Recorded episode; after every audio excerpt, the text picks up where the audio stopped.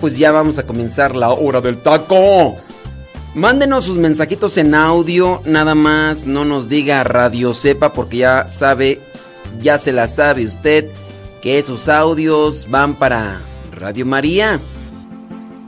Y como van para Radio María, pues no. Que no lleven, por favor, mensajito de Radio Sepa que digan ahí. Estoy escuchando acá la hora del taco este sábado. Este, este sábado. Más, vamos a hacer una prueba. Eh, una llamadita rápidamente por Telegram, a ver quién me marca. Márquenme al Telegram. Vamos a hacer una prueba de una llamada. A ver, ¿dónde está? Está. Vamos a, vamos a ver quién quiere entrar al aire. Están las líneas abiertas. Más.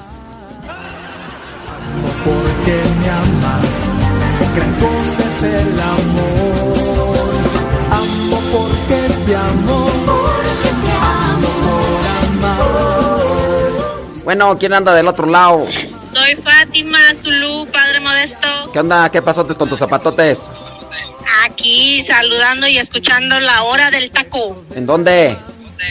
de Madison, Wisconsin. Órale, ¿qué va, qué va a hacer de comer o qué? Uy, ya se fue. ¿Qué va a hacer de comer? He ni desayunado, pero yo creo que algo está por ahí. Ahora se están metiendo muchas llamadas.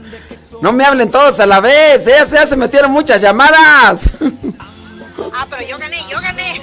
Tú ganaste, oye, Eva, Eva, Le ¿qué va- quiero mandar saludos a mi esposo adorado Elías Sánchez, que siempre lo escucha a toda hora y a todo volumen. ¿en dónde? ¿En la chamba o en la casa o en dónde? A Madison. Sí, pues, pero en la chamba o ahí en tu casa. Ah, sí, en el trabajo. Ya a veces le dicen, ya vas a empezar otra vez con este padrecito. Bueno, pues por lo menos ya saben que escucha pura cosa más o menos, ¿verdad? Amén, así es, Padre Modesto. Oye, ¿qué vas a hacer de comer? Y pues espero que algo rico. no sabe todavía qué va a hacer de comer, Fátima. ¡Ih! Ay, Fátima. Bueno, Fátima, me da gusto saludarte y ah, miren, para las personas que están ahí haciendo la prueba de llamada, en un ratito más, nada más les digo, como así como Fátima, no me mencionen nada de Radio Sepa porque como vamos a estar conectados acá con, eh, con Radio María, entonces, por eso así como Fátima, no decir nada de Radio Sepa, ¿verdad, Fátima? Así mero, Padre. Ándele, saluditos a últimos, ¿para quién? Saluditos a todos los radioescuchas y gracias. Vamos a echarle rayas al tigre. Eso y que nadie, absolutamente nadie te tenga. Gracias, Dios te bendiga, Fátima. Venga, amén. Órale, Dios te bendiga, bye. Adiós, igualmente. Padre. Sí, bueno. Ay, Dios. A ver, déjame ver. Santa Madre de Dios aquí. A ver. Sí, bueno, ¿quién anda del otro lado? Hola, soy Kimberly. Hola, soy Kimberly. ¿Qué pasó en Kimberly? ¿De dónde hablas? Oh, Venimos a Ohio. dile a la secretaria que te diga bien, porque. Ay, esa secretaria, esa secretaria, ¿qué onda? Desde Columbus, Ohio, aquí escuchando la hora del taco. Eso, Kimberly. Kimberly, ¿qué te va a dar de comer tu mamá? Ni sabe. No, la mamá tampoco sabe, está igual que, que Fátima, no sabe ni qué van a hacer de comer. Ahora no es día de cocinar. Uy, es. es. Nosotros. Nada más están los dos, pero pues, bueno, no van a cocinar, pero ¿qué van a comer? Vamos a ir a, a un, a un party a comer mole y birria. Órale, no, hombre. Oye, pero el party, ¿a qué hora se comen la hora del party? ¿Allá qué horas son ahorita ya en, eh, allá en, en dónde estás? En Aquí son las 2 de la tarde y ya en unos 20 minutos nos vamos. Ok, y entonces ¿a qué horas van a andar comiendo? Oye, pues ya es bien tarde, ya a las 2 de la tarde y sin haberle echado algo a la tripa, ¿qué van a comer? No, ¿a qué horas van a comer? No, nosotros aquí comemos a las 4, es nuestro horario de comer. Oye, pero en la mañana, ¿a qué horas echan el desayuno? El desayuno nos lo desayunamos como a las 9. A las 9. ¿Y qué desayunaron hoy? Y con fresa. ¿Con fresa? Ándale, pues. ¿Te gusta la fresa? ¿No haces corto? Cuídate. Ándale, Dios te bendiga, Kimberly. Ay, la secretaria, Dios mío. Gracias. Se fueron. Ni adiós me dijeron. bueno, así va a ser la dinámica de la llamada. ¿Qué le parece? Y sí, es que de repente me entraron ahí varias llamadas y pues nomás no, este... Y, y ya este... Mira, por ejemplo, ya llegó otra llamada. ¿Aló? ¿Quién habla del otro lado? Bueno, yes, el mudo, no habla nada, voy a cortarle, no se escucha tu voz. Un, dos, tres, por allá, no hay nada. Bueno, ni modo. Ni modo, no, no se escucha nada del otro lado. ¡Aló! Bueno, no. me- Padre me- Modesto. eh, há- hábleme rápido, porque me dejen visto. ¿Qué onda? ¿Cómo andamos? ¿Quién habla del otro lado? Uy, ya. Uy, nomás me dijo Padre Modesto y se fue. Válgame Dios, hombre. Ay, Dios Todopoderoso. Bueno. A ver. No, ya no hay nada ya más. A ver. Ya se me fue ahí la, la asunto. Santo cielo, hombre. A ver, voy a contestar esta otra llamada. A ver si. ¿Aló? Oh. A ver, espérame tantito. No, es que ya de tantas. De tantas llamadas ya. ya no sé ni a quién le contesté.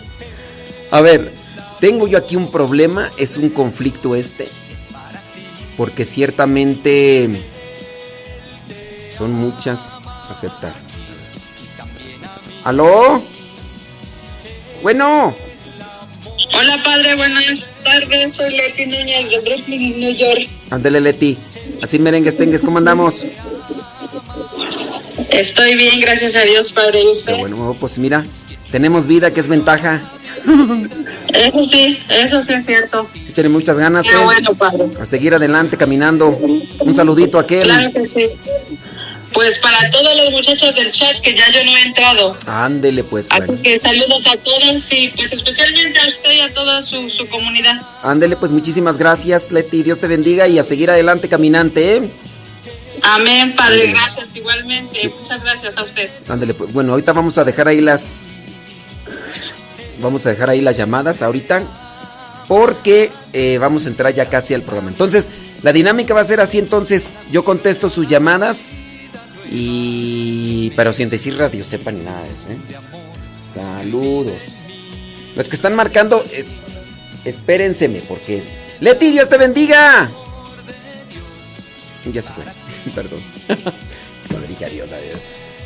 En vivo, en vivo. A todo color. Ayer mientras estaba editando. Mientras estaba editando. Espérenme lo de las llamadas. Espérenme lo de las llamadas. Ayer mientras estaba editando el programa. Me apareció por ahí eh, una película que se llama. Bueno, habla de la radio. Y este. Yuju, válgame Dios. Ahori- Ahorita les contesto. Sí, gracias.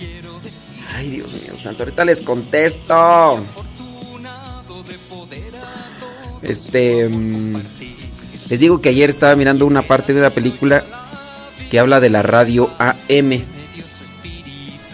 Y este... Sí, bueno, ¿quién habla? Padre Lule, buenos días. Buenos, buenas tardes. Buenas tardes. Buenas tardes. ¿De, de- de- de dónde nos estamos, Padre Lule? Aquí sa- saludándolo de California, Montebello. Le Ándale. habla Henry Rodríguez. ¿Qué onda, Henry? ¿Cómo andamos? ¿Qué dices? ¿Qué cuentas? ¿Qué preguntas? ¿Qué, qué pasó? Pues aquí con la voz del locutor, Eso. echándole rayas al tigre, Así trabajando en la casa, pintando y arreglando. ¿Andas pintando la casa? Sí, remodelándola. Ey, ¿De qué color lo vas a pintar?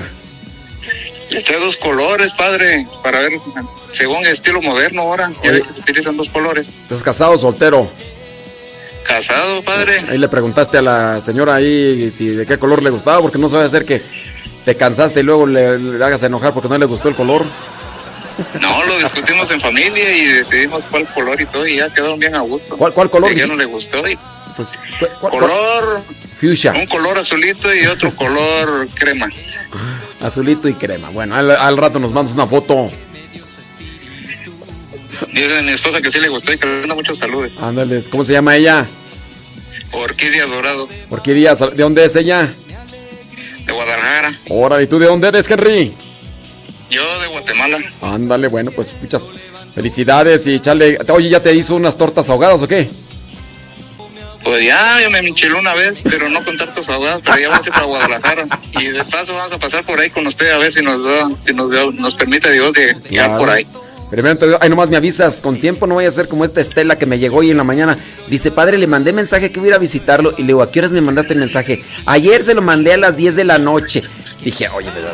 Entonces no me No, avisaste. yo se, lo voy a, yo se lo voy a mandar una media hora antes. Oh, oh, oh. Oye, te, te- te- te voy a cortar ahorita porque vamos a entrar ya en Radio María. Ahorita. Claro que sí, padre, mucho gusto saludarlo, cuídese, que Dios lo bendiga. Ándale, Dios te bendiga, gracias. Ándale, Henry. Gracias, padre. Ándale, saludos, bye. Ya en un ratito más ya entra- en- dejamos de entrar ya más llamadas. Este, les decía que me inspiré pues por lo de ayer que, que miré ese programa. No ese programa, ese eh, una película que habla de, de la radio AM y como en esa radio que sale en la película se hizo la transición de de radio con música y todo a talk show, radio talk show, talk show. Eh, es como radio hablada que tendría que ser esto, ¿verdad? Y y sí, dice que suena ocupado. Sí, es que si tengo llamada en línea, suena ocupado. Es que estoy contestando por el Telegram. Arroba cabina radio sepa. Por ahí ustedes ya me mandan mensaje y por ahí ya me pueden hacer la llamada por el Telegram y ya les contesto. Arroba cabina radio sepa la dirección. Y ahorita vamos a entrar ya al aire allá Radio María. Radio María con la hora del taco. Taco, taco, taconazo.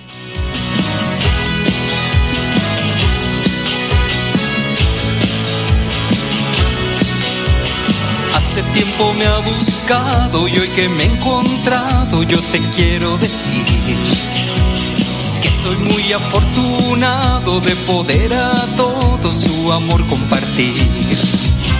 Y es que he nacido yo a la vida nueva que me dio su espíritu de amor que vive en mí. Entonces me ha pasado que me han preguntado qué ha pasado de ti. Yo respondo que a su lado no importa el pasado si él te ama a ti. Y es que he nacido yo a la vida nueva que me dio su espíritu de amor que hoy vive en mí. El amor de Dios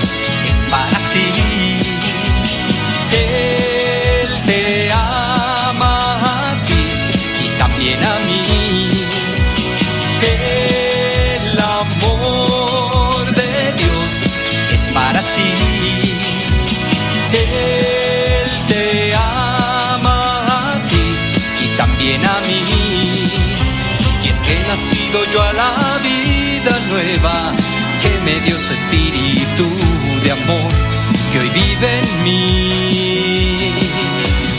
Jesús, hijo de María, tú eres mi alegría, yo confío en ti. Elevo mis ojos al cielo, levanto mis brazos, yo te alabo a ti. Y es que nacido yo a la vida nueva que me dio su espíritu de amor que hoy vive en mí. Desde entonces me ha pasado que me han preguntado qué ha pasado de ti. Yo respondo que a su lado no importa el pasado si él te ama a ti. Y es que he nacido yo a la vida nueva que me dio su espíritu de amor que hoy vive en mí. El amor de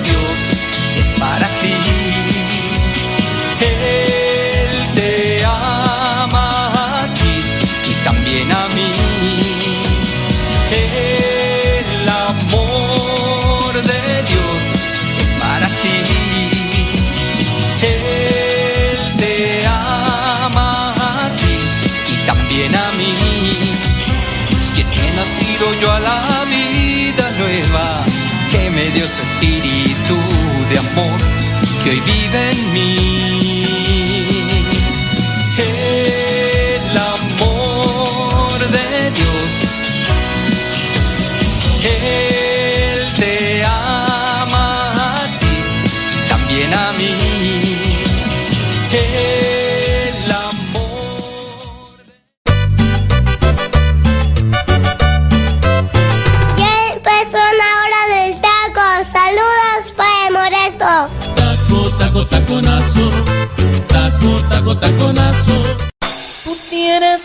Un mensajito.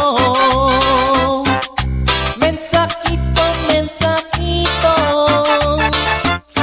Tú tienes un mensajito. Mensajito, mensajito. Soy de la cuadra de los buenos, de una estirpe de guerreros, de la gente del Señor. Y lucho por ganarme un día el cielo, máscara cabellera, por ganarme su perdón. Y lucho, lucho, ay como lucho. Y tanto lucho que ahora me dicen el luchador. Y lucho, lucho, ay como lucho. Y tanto lucho que ahora me dicen el luchador, el luchador.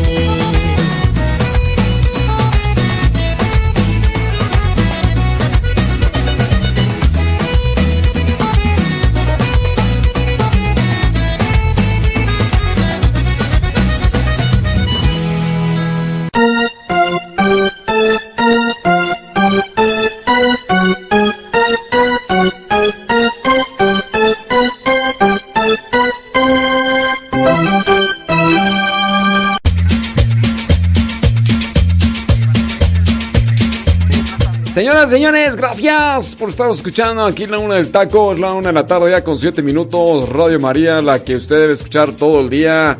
Aquí estamos todos los sábados de 1 a 3. Aló, ¿quién está del otro lado? Bueno. Aquí estamos el matrimonio desde Yolanda Francisco. ¿A poco ya estamos? Échele galletas sú- súbale al, súbale al teléfono porque como que andan ahí, ¿no han desayunado o qué?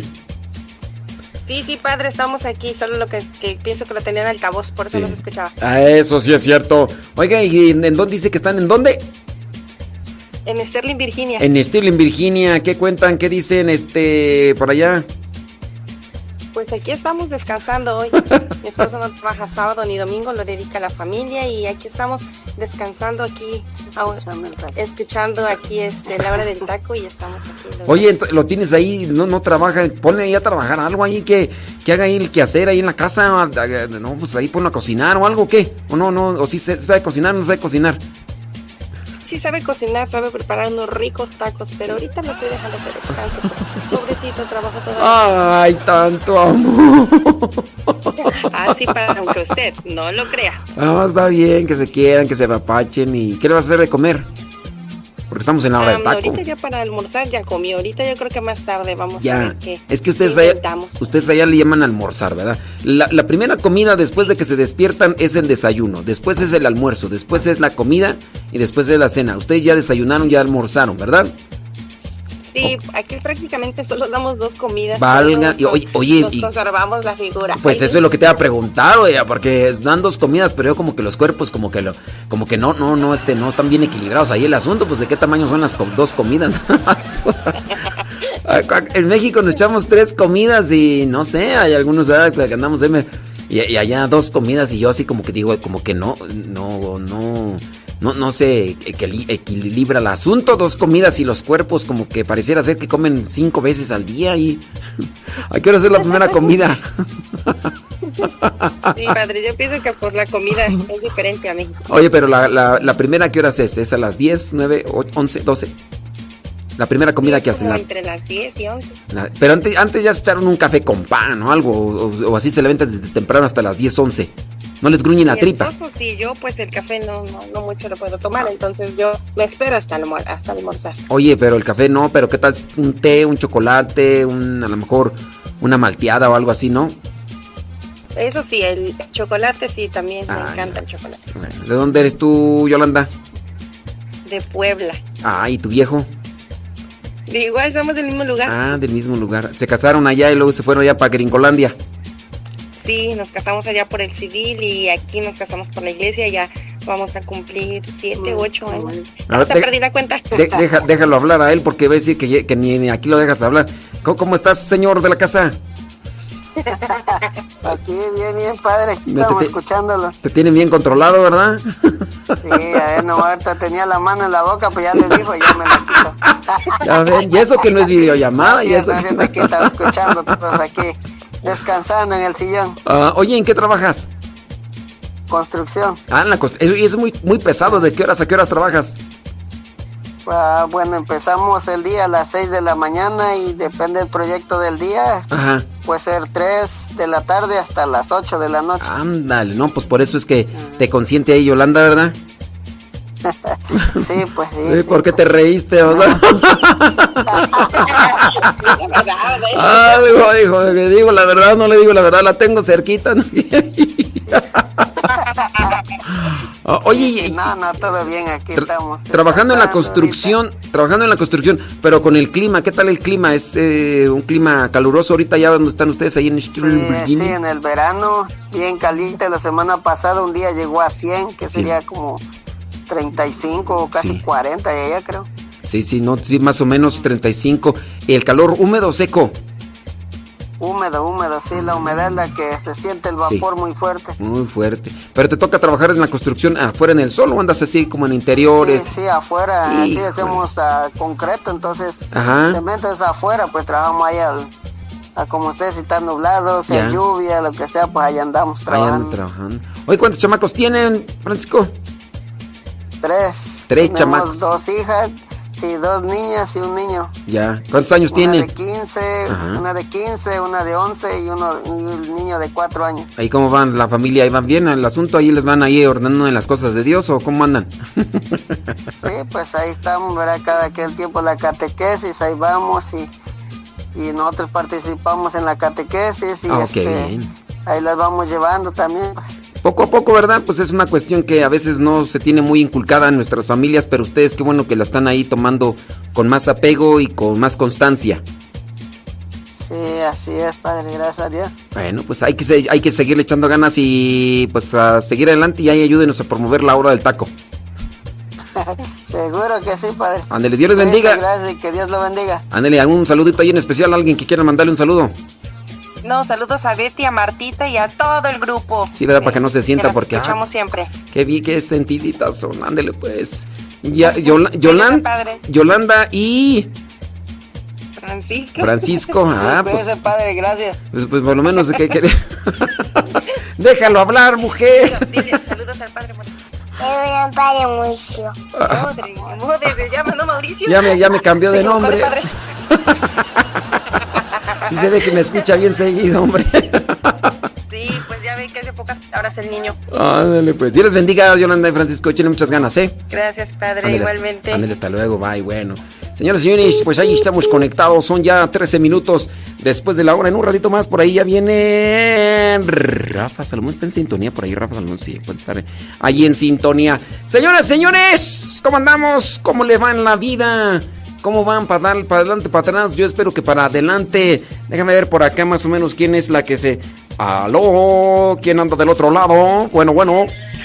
Sí, bueno, bueno, bueno. La muda. El mudo. Bueno.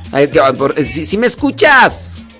¿No me escuchas? Sí. Ah, ándele. No, ¿Quién me habla? ¿Quién, me, quién es? Del otro lado. Pati García, Ay, Pati García. ¿De dónde hablas, Pati? De Nashville, Tennessee, padre. Oh my, oh my, wow. Do you speak English very well? Chicharrón con papas open de oro me brinco por la window. Más o menos, padre, más o menos. Por lo menos sabes pedir este, una hamburguesa y un hot dog. Ajá. Un Ujú. este, ese rato me Coffee dijeron. con donas. Coffee, coffee, coffee and donuts y un, ese rato me dijeron un corn dog. Y no, es que al niño le gusta comer puro corn dog. ¿Sí conoces los corn dog?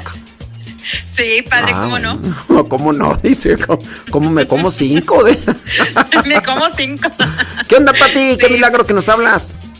No, padre, pues aquí, mira, escuchándolo como todos los días con la. María José. Eh, ah, sí es su cierto. programa nos hace, nos hace, nos hace el día, nos hace Ya, bueno. todo. Oye, ¿y qué vas? Eh, veo ahí en una foto ahí que están ahí como que con frío. Ahorita, ahorita hace calor, ¿no? Más bien. No, sí, ahorita estamos en calor, sí. Ahorita ahí no está, porque ahí está la foto de, me imagino que de época de invierno, cae nieve por allá donde estás. Ah, muy poca, pero sí, sí cae. Sí, de- por eso ese día te tomaste la foto, porque caía en poquita y que dijiste, ahorita aprovecho, si no, no agarro otro día. Ándele, exactamente. sí, Apúrate a tomarme la foto antes de que se vaya la poquita que cayó. Antes de que se derrita. ¿Qué onda, Pati? ¿Qué cuentas? ¿Qué dices? ¿Qué, qué traes en el corazón? No, padre, pues aquí mire, este, ¿Qué vas le digo, como le digo, escuchando su programa, dándonos Mm. todos los días esa alegría, ese, esa o esas rayas al, al tigre. Más ¿cómo o menos. Oye, ¿qué vas a hacer de comer? Hoy, hoy, Mire, hoy- padre. hoy no cocinas, tú los sábados no cocinas. No, no, sí, este, yo creo que vamos a hacer unas enchiladas. Todavía ni sabes. Ay, Pati García, todavía ni sabes con qué vas a hacer, Dios mío santo. No, sí, Nomás con sí, que no vayas a sacar tus maruchan a la mera hora, oye. No, no, no, eso, no, no, no, padre, no, no, no, no, no, eso para mí es la muerte. No, no, no, no, no. O sea que eres de dieta, álgame Dios. No, sí, padre, trato de comer lo más saludable que se pueda. Sí, Sí, frutas y... Uy, Dios sí, mío. padre, sí. ¿Sí sí, llevas sí. dieta o nada más es puro rollo? No, padre, sí, gracias a Dios. Mire, hace tres años este, me encontraron una bacteria en el estómago Válgame. y me dijo el doctor que si no me cuidaba, Mm, se no. podía hacer un cáncer. Uy, Dios Pero mío. entonces ya, bendito mi Dios, me dio la, la certeza de cambiar de, co- de comer y de Ajá. forma de vivir y aquí estamos, mire, echándole ganas y, y sí, todos ahí estamos comiendo lo más sano ¿Qué que dices? se Pues pueda. como yo comen todos, así que no voy a estar Sí, haciendo yo comidas por separado. ¿Y, y, y- Exactamente. y- y cuál es tu dieta? ¿Qué, qué, qué tipo de dieta te puso así para cambiando a ver si se nos antoja? Algo de eso de lo que tú nos digas para comer. Bueno, a mí me gusta mucho el, el, el salmoncito eh, en el, en el, al- a la parrilla No, pues. o, el, eh, o el talapia también. Son palabras mayores, tú, ellas, esas son palabras mayores para nosotros. Háblanos acá del rancho, ¿verdad? Porque pues salmón acá. Acuérdate que yo estoy en México. Estuviera en Pero todo el Gringolandia. mundo conoce el salmón. Pues sí, pero para comprarlo. O filete, sí, padre, sí, no creas, sí, sí, también para mí es un gasto, es gasto, acá Yo sé, también no yo sé, yo sé, yo sé. Pero aparte del salmón, otra cosita por ahí. Ya se me fue. ¡Pati! Ya se me fue. Álgame Dios Todopoderoso. ¡Pati! Ya se me fue, Pati. Ay, Pati, ¿dónde andas, Pati? Pati o Pam. Ya se me fue, Pati. Ya, Dios mío santo. Pati. Pati, pues ¿dónde andas? Oye, ¿no le pusiste saldo al teléfono o qué? Me colgó, padre, me no, colgó. ¿cómo te voy a colgar yo? Nomás que a mí se me hace que no pusiste saldo. Como andabas ahí diciendo de tu salmón, a mí se me hace que ya también se te acabó el saldo ahí para el teléfono. para el salmón. No, sí, muchas ensaladas, padre. O este, ensaladas. Ok. Ensalada, los panques de avena, tratamos de tomar un poquito de leche de almendras. Oye, de pero coco. dicen que eso de la leche de almendras ni es cierto. Ya por aquí estuvieron haciendo unos estudios y dicen que es más bien agua con, con un poquito de azúcar y que dos, tres almendras ahí. Eso, acá lo que estuvieron sacando, ya dijeron, no se crean eso de la leche con almendras, así que analícenlo por ahí porque ciertamente la almendra tiene muchas grasas, entonces también uno tendría que tener cuidado porque tanto lo que vendría a ser como la nuez y la almendra, hay que tenerle mucho cuidado. Entonces, analícenle muy bien, digo, allá en Gringolandia, Sí, aquí en México, sí, ¿verdad? sí. La, la leche Pues sí, tratamos de no tomar mucha lactosa porque ya ve que ya, Ya. a cierta edad ya la lactosa Ah, ya, no, ya sí es, cierto, es cierto. Oye, por ejemplo, y para ahorita, para la comida, ¿qué vas a hacer? Le digo que hoy, como es sabadito, yo creo que unas enchiladas y un pedazo de bistecito. Oye, ok, pero entonces sí, nada más te prohibieron que para la, para la dieta te prohibieron qué.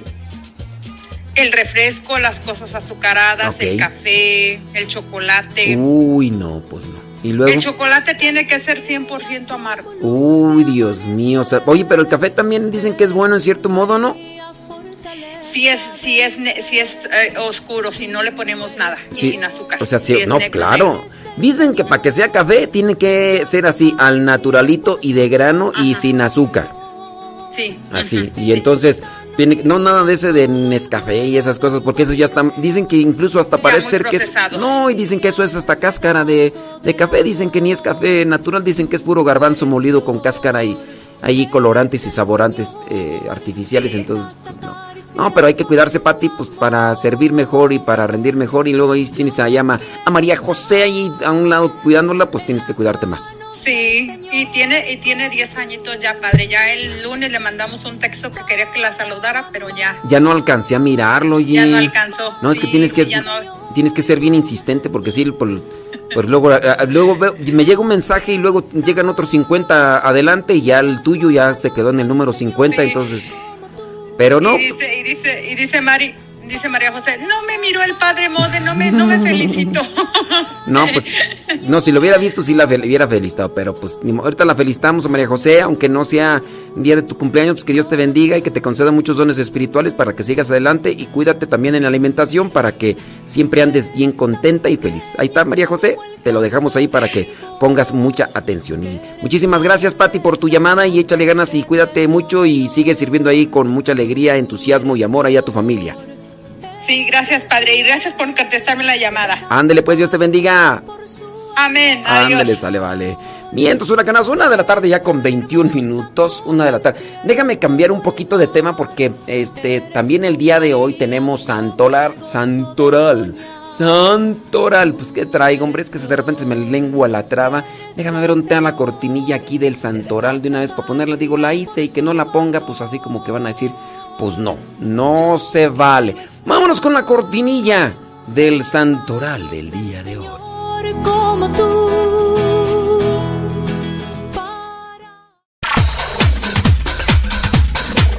Santo no es aquel que nunca ha pecado, sino aquel que se levantó de sus miserias. Vamos a escuchar el segmento El Santoral de hoy y aprendamos de aquellos hombres algunas enseñanzas para poder mantenernos en el camino que nos lleve al encuentro con Cristo, es decir, en el camino de la santidad.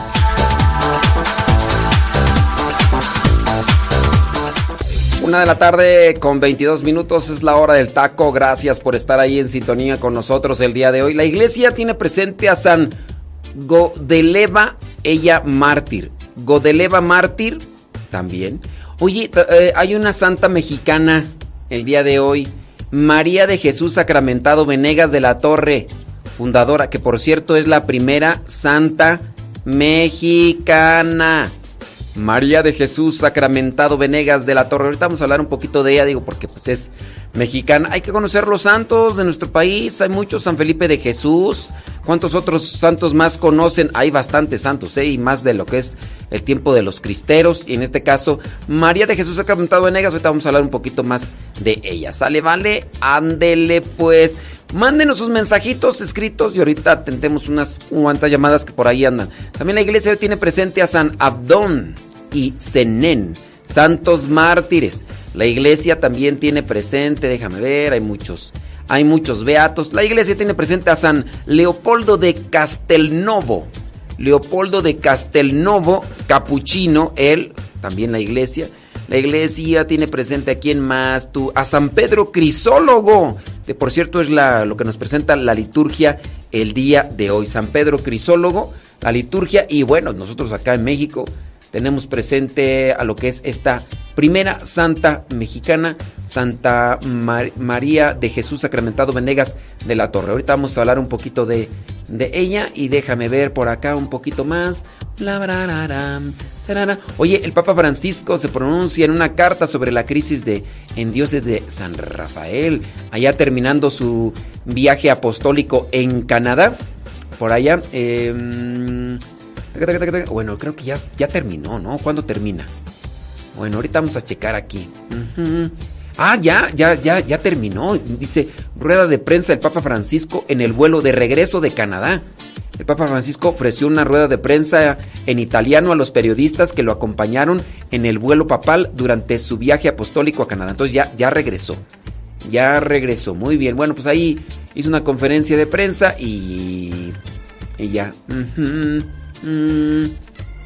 Dice el Papa Francisco aterrizó en Roma. Ah, no, ya está aterrizó, válgame Dios. El Papa Francisco aterrizó en Roma a las 8 de la mañana, hora local de este sábado 30 de julio. A las 8 de la mañana aterrizó y como es ya esa bonita costumbre, fue para agradecer a la Virgen. Ahí está capilla donde antes de hacer el viaje va y cuando termina la llegada del vuelo estaba prevista a las 7.50 y a pesar de un retraso de alrededor de una hora en el programa, el avión papal llegó pocos minutos después de las 8 de la mañana. El vuelo que trasladaba al Papa junto al eh, séquito papal y los periodistas que lo acompañaban aterrizó en el aeropuerto. Eh, inmediatamente después, el Papa visitó la Basílica de Santa María la Mayor antes de llegar a la casa de Santa Marta en el Vaticano, según informó la oficina de prensa de la Santa Sede. Como es tradición, el Papa acude a Santa María la Mayor para rezar ante la imagen de la Salus Populi Romani, protectora del pueblo romano antes y después de sus viajes internacionales. El Santo Padre, que ha definido este viaje como una peregrinación apostólica, salió de la capital italiana el pasado 24 de julio rumbo al Aeropuerto Internacional de Canadá. Durante los cinco días de viaje, el Papa Francisco se encontró con diferentes poblaciones indígenas de allá de Canadá, quienes han tenido un papel muy importante en la visita del Papa y donde él ofreció disculpas y pidió perdón por las cosas malas que algunos religiosos en el pasado hicieron ahí en en esas tierras. La primera etapa de su viaje se desarrolló en Edmond, donde, desde donde presidió la Santa Misa en el estadio de ahí y donde participó en la peregrinación al lago de Santa Ana.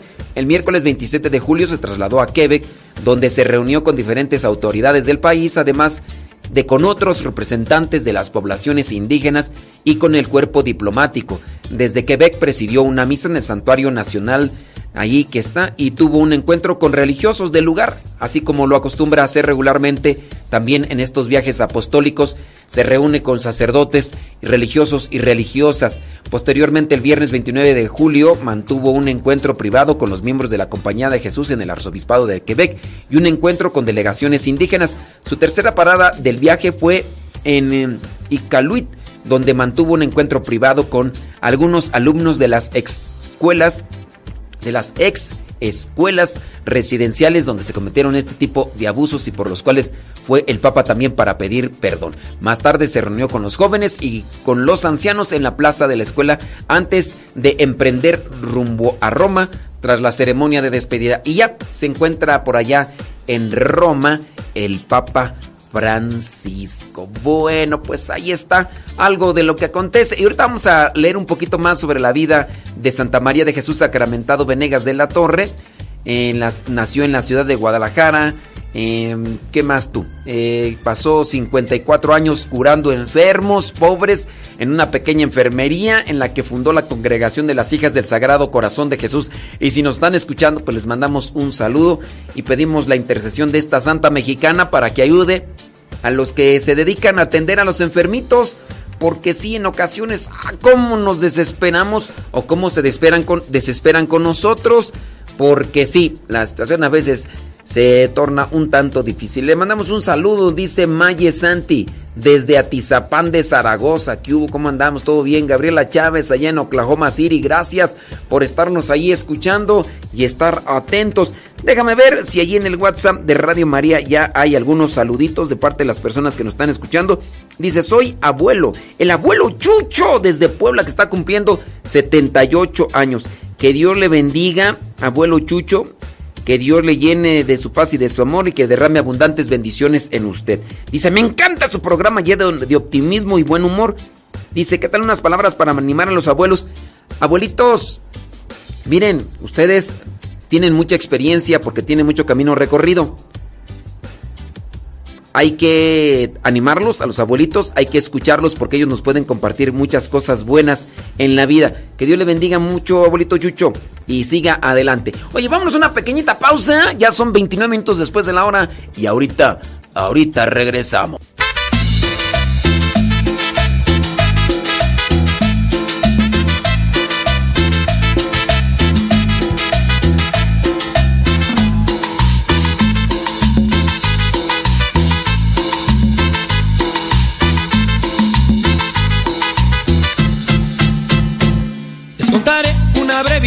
Historia que el mismo Cristo realizó. Era la hija de un tal Jairo que de a lo extraño ella murió. Él le decía está dormida, pero la gente de él se rió. Pero para su gran sorpresa, el mismo Cristo la despertó. Ese Jesús es el que quiero presentarte con amor. Él cambiará toda tu vida y te dará la salvación. Ese es Jesús que te quiero presentar.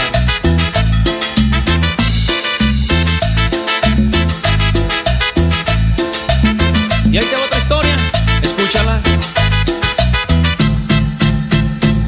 Te contaré otra breve historia que Jesús realizó.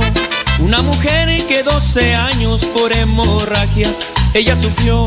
Solo tocó poco del manto y en ese instante ella sanó.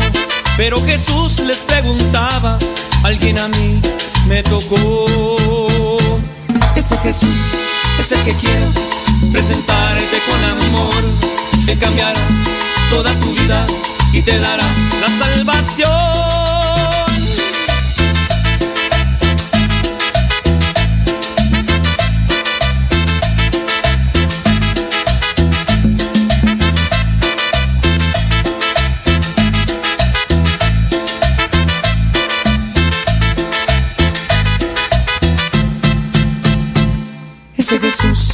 El que quiero presentarte con amor.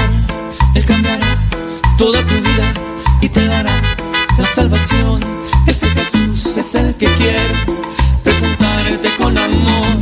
Él cambiará toda tu vida y te dará la salvación. ¡Vámonos! Ese Jesús es el que te quiero presentar.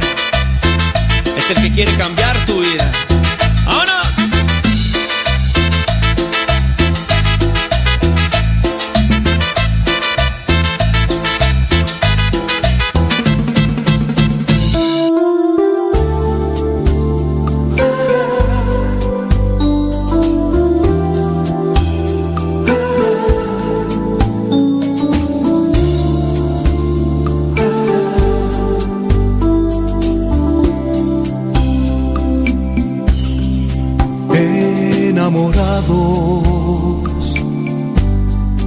Estamos ante ti, Señor, hincados en tu bello altar, uniendo nuestras vidas.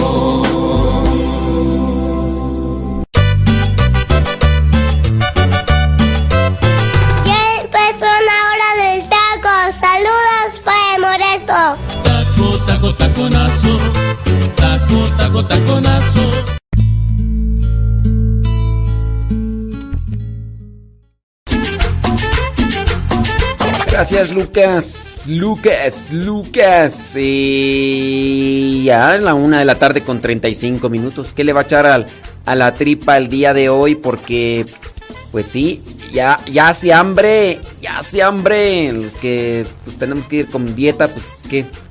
Pues, verdurita y fruta y ahí, pues, ¿qué más le hacemos? Saludos a Rafa Salomón que por ahí ya está listándose. Se está listándose con su segmento el día de hoy. Ahorita, ahorita tendremos llamaditas. Nomás denme chance. Denme chance y nos acomodamos, dijo aquel, porque, pues sí. Sí, nomás den- denme chance y ahorita les contesto ahí las llamaditas que nos están haciendo. Déjame ver acá, Rafa. Ujú, Ándele, sí, de eso. Sí, dificultad. Muy bien. Muy bien, Sale, vale, ahí está. Siempre, ¿qué es eso? De- eh, ahorita estaban leyéndole un poquito sobre eh, la primera santa mexicana, Santa María de Jesús Sacramentado Venegas. Nació en el poblado del municipio de Zapotlanejo, Jalisco, el 8 de septiembre de 1868. La bautizaron con el nombre de María Natividad. La vida de la joven María Natividad se desarrolló en un clima de sencillez, sin hechos extraordinarios. Su niñez y adolescencia eh, con los matices que da la vida. A la edad de 19 años quedó huérfana de padre y madre, quedando al cuidado de una tía paterna. María Natividad sentía fuerte eh, atractivo hacia la vida religiosa. El 8 de diciembre del año 1898 ingresó en la floreciente Asociación de Hijas de María en su lugar natal.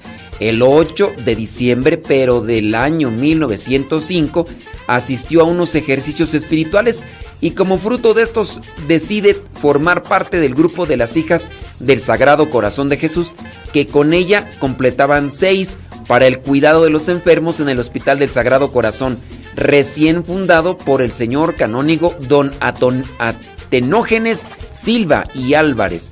Tostado se distinguió esta santa por su humildad, sencillez y trato afable con las hermanas, con los enfermos y personas en general.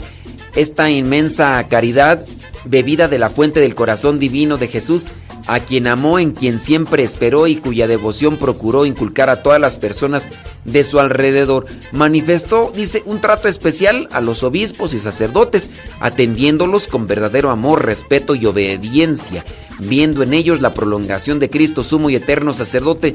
En el año 1912 fue elegida vicaria puesto que ocupó hasta el 25 de enero de 1925 en el que realizaba las primeras elecciones canónicas. Resultó elegida superiora después general. Al poco tiempo escribe las constituciones que regían a las hijas del Sagrado Corazón de Jesús. Estas fueron aprobadas en el año 1930, reconociéndose así como nuevo instituto. El 30 de julio de 1959 entregó su alma al Creador, esta santa, primera santa mexicana, dicen con un rostro lleno de paz después de recibir los auxilios sacramentales. El milagro reconocido para su canonización pertenece al señor Anastasio Ledesma Mora, que fue llevado al Hospital del Sagrado Corazón para someterlo a una operación quirúrgica. Después de la anestesia se manifestó una lentitud cardíaca que aumentó gradualmente hasta finalizar en un paro total del corazón y de las arterias. Seguida de, se internaron terapias se intentaron terapias de reanimación, aunque en vano, por lo que el enfermo cayó en coma profundo. Oye, ¿será por ahí que todavía ande el señor Anastasio Ledesma, el que recibió el milagro de intercesión de esta santa? Bueno, los médicos enfermos, eh, no es cierto, los médicos enfermeros que estaban en el quirófano, así como la esposa del enfermo, y las hermanas, hijas del Sagrado Corazón, invocaron la intercesión del momento de la Beata María de Jesús Sacramentado. Después de 10 o 12 minutos, las palpitaciones se restablecieron y más allá de lo que los médicos ya esperaban que sucediera, pues el enfermo no sufrió ningún daño en el cerebro. A los pocos días fue sometido a una hemicolectomía con colostomía definitiva sin complicación alguna. Se tuvo como admirable la reanudación de los latidos del corazón gravemente interrumpidos. Y ahí es donde se declara que es un milagro porque no hay una explicación científica, no hay una explicación natural de lo que sucedió en este señor y que solamente corresponde a la intercesión de la santa. Ahí está don Anastasio Ledesma Mora que recibió pues esta esta manifestación de Dios por medio de la intercesión de esta primera santa y así por medio de este milagro que se pudo comprobar no había otra vía, no había otro camino, no había otro final. Esta, eh, la intercesión de esta primera santa mexicana, María de Jesús Sacramentado Venegas de la Torre. Y por eso fue canonizada. Vientos huracanados ya son 40 minutos después de la hora. Viene Rafa. Rafa, Rafa, Rafa, pam, pam, pam, Rafa, Rafa, Rafa. ¿Ya listo? Sí. ¿Qué va a echarle a la tripa? ¿A poco? Bueno, pues vámonos con tu segmento vas a hablar de los momentos de dificultad. Vientos, bueno, micrófonos abiertos, Rafa, cuando es la una de la tarde con 41 minutos aquí en Radio María, a la hora del taco, aquí su servidor y amigo el Padre Modesto Lule. Como dice el gringo, el gringo Rafa, welcome. Bienvenido, órale.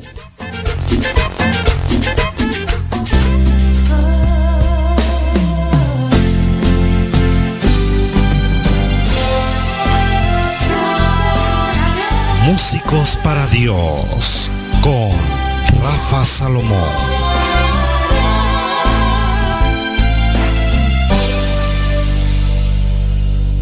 Es un verdadero gusto estar con todos ustedes y les doy la más cordial bienvenida a este espacio, en donde reflexionamos acerca de el don que de forma inmerecida hemos recibido, pues por el amor de Dios. ¿Por qué nosotros? No lo sabemos. Sin embargo, pues nos tocó y ¿qué hemos hecho? ¿Hacia dónde vamos? Ante estas preguntas es importante darnos cuenta que como músicos tenemos una gran responsabilidad por medio del talento, por medio de la música, por medio de nuestros instrumentos, tenemos que evangelizar. Pero también esto nos lleva a reconocer que en algún momento tendremos dificultades. ¿Cómo nos comportamos los músicos para Dios cuando hay dificultades? Pues debemos comportarnos de la misma manera que cuando hay problemas en nuestra vida. Mirar al cielo, decirle Señor, en tus manos dejo pues este problema.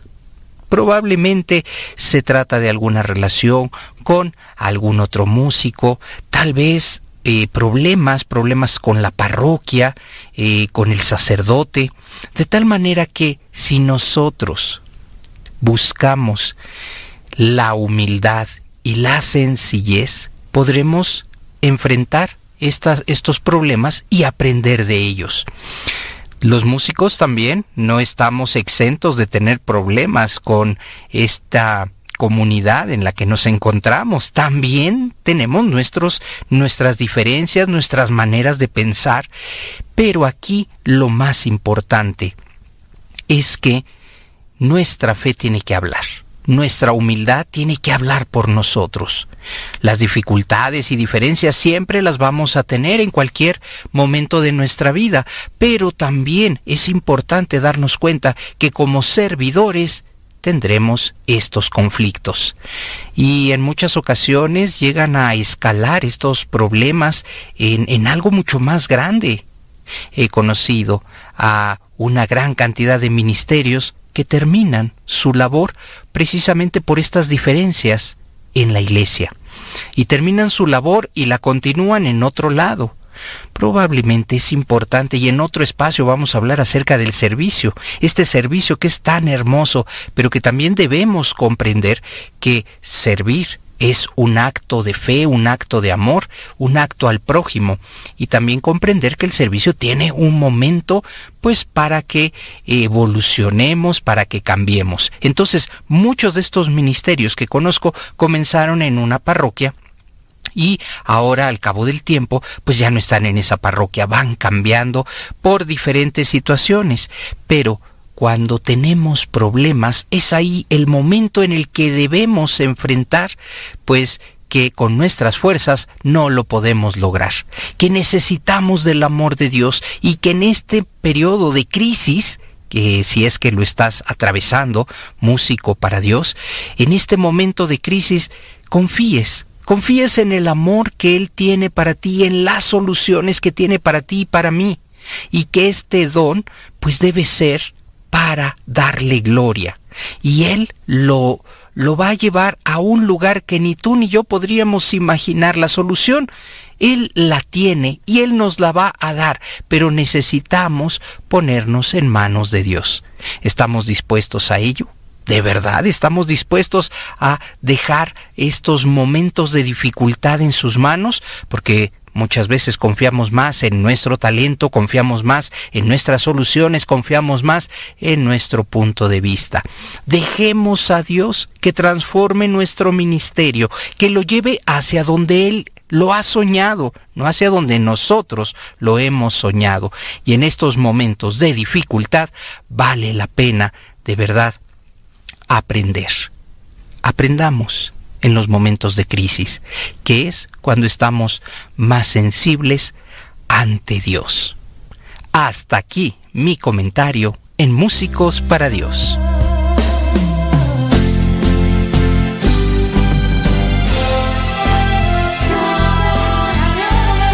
Decídete ya, Músicos para Dios.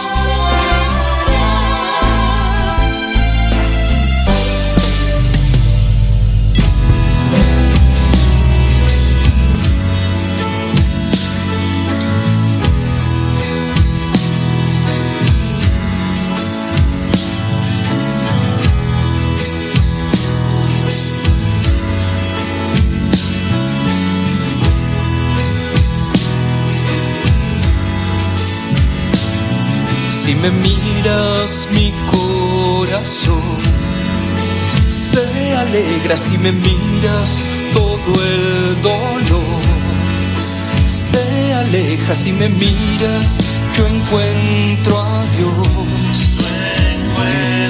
Si me miras más cerca estoy. Si me miras yo encuentro paz entre tus manos y me miras, yo siento amor. Por mis hermanos y me miras, yo encuentro a Dios. Yo me acerco a tu Hijo, mi Señor. María,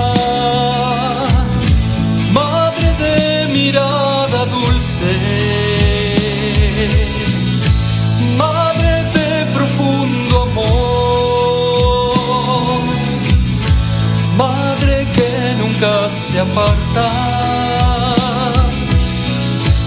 la que me conduce a Dios. Hermosa, bendita, valiente, la siempre creyente, eterno es tu amor hermosa, bendita, valiente, la siempre creyente, la Madre de Dios.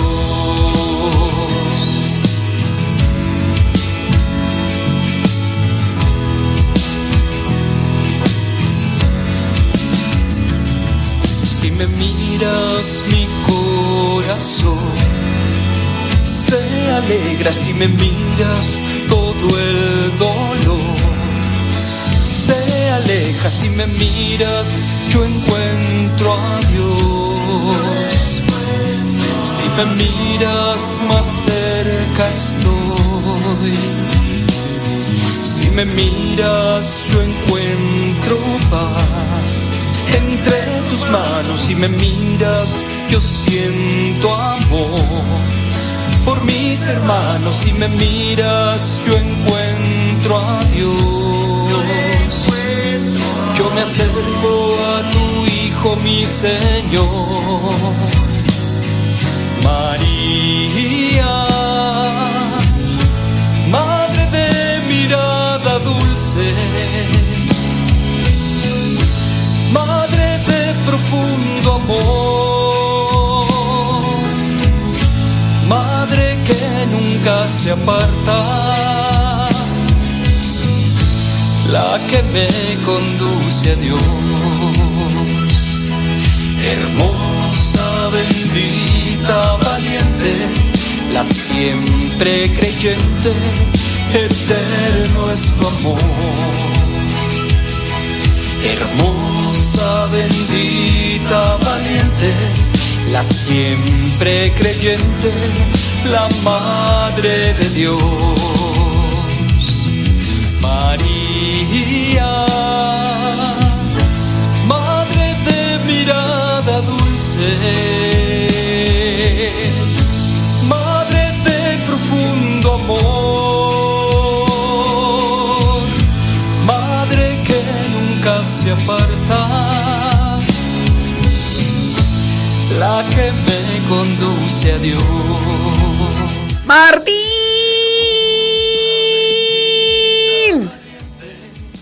¡Martín! Ya llegó Martín.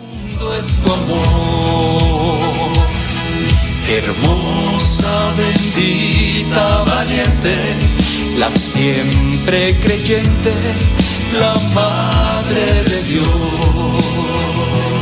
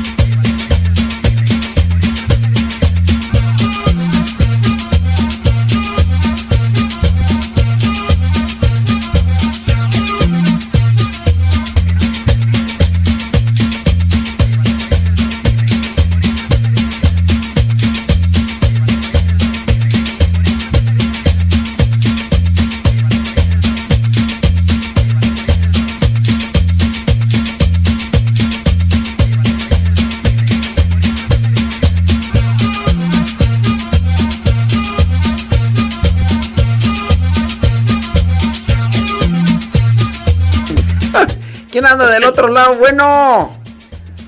Buena, buenas Lupe tardes. Barriga, Lupe Barriga, ¿de de dónde hablas, Lupe? de aquí al pie de las montañas de Carolina del Norte, Carolina, ¿de dónde eres, vale? de allá de Camémbaro, Michoacán, vale. ¿De dónde? Camémbaro, municipio de Santa Clara del Cobre, Ah. Michoacán. Camémbaro. ¿Qué significa Camémbaro? No, es un nombre purépecha, pero no sé exactamente qué es lo que No, ¿qué, significa. qué pasó? ¿Qué pasó, Lupe? Uno, uno de donde viene hay que aprenderse sus nombres. Mira, por ejemplo, yo soy de Acámbaro, Guanajuato. Acámbaro significa lugar de magueyes, porque eso me lo aprendí. eh, yo nomás fui a la primaria. eh, las letras no entran cuando se tienen. Yo nomás fui a la escuela así en la primaria y nos llevaron ahí a un museo y ahí nos explicaron ahí. Y digo, yo soy muy malo para la memoria, pero por lo menos dije, por lo menos voy a aprenderme. Hice una plana de qué significaba acámbaro. Así que tienes tarea, tú Lupe, de investigar qué, se, qué significa. ¿Cómo dijiste que se llama tu pueblo? Amémbaro. Mi rancho, Camémbaro. Camem, Camémbaro. Bueno, pues ahí, ahí queda para que, para que investigue. ¿Qué onda, Lupe? ¿Qué cuentas? ¿Qué, qué, qué, qué traes? ¿Qué traes en, en el corazón? Platícanos, cuéntanos, dinos qué quieres compartir, a quién quieres saludar, qué vas a comer, este. A ver, suelta. Vas a, saludar a todos los vales de Michoacán y de Guanajuato. Oye, por cierto, Radio María se escucha allá en, en Michoacán, ahí en Zamora, Michoacán, ahí en... Ahí, en- ahí en Zamora, ahorita ahí anda mi hermana, fue a visitar a mi sobrina que está ahí con, con la, ¿cómo se llama? La, el- en el monasterio ahí de las servidoras del Sagrado Corazón o algo así, ahí está mi sobrina. Oye, pero son así monjitas de las que están allí siempre encerradas, son de las que tienen escuelas o tienen hospitales. Tienen escuelas y hospitales y eh, eh, incluso mi sobrina da clases a niños o algo así. Oye, ¿se- ¿serán de las mismas monjitas de la santa del día de hoy de eh, María de Jesús Sacramentado? Ya ves que también, pues así se llama la congregación Hijas del Sagrado Corazón de Jesús. ¿Será la misma congregación, oye? ellas son, según servidoras del Sagrado Corazón o algo así, no recuerdo bien, pero ella está ahí en Zamora, Ah, mi, sobrina. Y fue, fue tu hermana a, a visitarla. Sí, le dio la sorpresa porque ella no, no le había dicho que iba a ir a visitarla. Fue desde, desde acá, desde Omaha, Nebraska, fue por allá para, para Michoacán y hoy fue allá a visitarla y andan con ella ahorita. ¿Y tu hermana sí tiene la chance de entonces de hace mucho tiempo o es primera vez que va desde después de hace mucho tiempo para allá, para Michoacán? No, ella tiene apenas un año que se vino para acá en julio. A mi cuñada ya le había arreglado así como tres años el- los- la, Nah. la residencia, pero Ajá. No quería, no quería dejar el rancho y apenas tiene un año acá ya, ya regresó para allá a mirarla. Oye, ¿y tú cuando te echas una vuelta para acá, sí puedes brincar acá para allá o no puedes brincar? Sí puedo brincar de aquí para allá, pero de allá para acá no. ¡Ay, ay, no, vale! ¡Eres bien abusadillo! ¿Qué dices? Sí puedo ir para allá, regresar ya nomás. No, vale, es, es bien abusado, vale. Sí, es, es- es la realidad. ¿Cuántos años viviendo ya en Gringolandia? 25 años, más de la mitad de mi vida. 25. Oye, ¿cómo ha sido vivir estos 25? ¿Te ha ayudado la, la fe? ¿Con ¿Dónde eras más, fer- más acercado a la fe? ¿Cuando estabas en México? Aquí. ¿O allá, allá? ¿Qué fue lo que te hizo acercarte hacia la fe allá? Así como que tú digas, esto me, me impulsó a acercarme más a la fe. Lo que me hizo acercarme más a la fe fue que pues andaba, como dice el dicho, ah, andaba meando fuera del olla. Espérate. No vamos a decir este, vamos a cambiar. Lupe, me van a regañar. Y andaba No, por... este, an- an- andaba, ah, pues como todos, ustedes saben que cada quien tenemos nuestras adicciones, nuestros vicios y Ay. a mí el deporte, el deporte era el que me traía perdido, me traía por la calle de la amargura, vamos a decir, y, y, este, yo no dedicaba mucho tiempo para mi familia, para mis hijas y incluso mi esposa se fue a trabajar los fines de semana para ver si de esa manera yo pasaba más tiempo con mis hijas, pero de pañales, mis hijas, chicas y eso, ahí, así las traían las canchas de fútbol. Ah, era en fútbol, futbolista, porque para Michoacán ahí es parte más bien del béisbol, pero tú eras más bien del fútbol soccer. Sí, del fútbol soccer. Oye, pero ¿a poco así tan así tan... eh, eh, o sea, no era alcohol, no era, era deporte, o ya en el deporte también le metías otras cosas. No, no, no era alcohol, era puro deporte, era lo que... Usted sabe que cuando anda uno perdido en, la- en las cosas del mundo, el, el- el pecado lo ciega. Yo era lo que mi esposa me reprochaba. Yo le decía, no, pero es un deporte, es saludable. Sí, sí, y lo sí. comparaba, le, le decía, yo no ando en parrandas, no ando en cantinas, no ando tomando con mis amigos, o sea que estoy obrando bien, le decía yo. sí, sí, sí, sí. Pero, al Sí. fin- pero al final de cuentas a- estabas de- dejando a la familia, ¿verdad? Y eso era lo que te reclamaba Sí. la esposa. Sí. Mm, vale. Y luego, ¿qué fue lo que te hizo así como que mm, reconsiderar las cosas y decir, ah, no, pues sí, ahora sí, ando, ando fuera de la, de, de la, de la olla? ¿Qué, qué fue lo que tú dijiste? que tuvo que haber llegado algo, ¿no? A lo mejor ahí pasó algo y... Fui a, fui a un, a- me invitaron a un retiro de Maús y, y fue ahí donde donde reflexioné y vi que pues que, que estaba obrando mal. Oye, ¿y ya no juegas nada entonces? ¿O sí juegas, pero ya muy, muy poquito? No, ya no, ya tengo como cuatro o cinco años que, que dejé totalmente el deporte, así como un mes, dos meses fui ahí a echar una cascarita, pero Ya no pero aguantaste. no, ya no, ya no, ya no, ya no, ya no, ya no juego. ya juegan conmigo. Ah, Eso sí es. Oye, Lupe, ya nos tenemos que ir. Muchísimas gracias por hacer la llamadita. Dios te bendiga y échenle muchas ganas y pues a seguir agarrado de la mano de Dios para ir caminando bien en la familia y en las cosas que tengas que hacer ahí en tu chamba. Gracias, padre, igualmente cuídese y que Dios le bendiga y siga echándole rayas al tigre. Ándale pues, saludos Lupe Barriga allá en Omaha, Nebraska. Sí, sí, sí, ¿verdad? Omaha, Nebraska. ¿O de, de dónde dijiste? Mario, ¿no? Ah, sí, es Mario, cierto. Carolina Norte. Ándale pues, Lupe. Dios te bendiga, gracias. Ándale, cuídese, Dios le bendiga. Ándale igualmente. Bueno, señores, señores, vámonos a una pausa. Martí, vamos a la pausa y ahorita regresamos.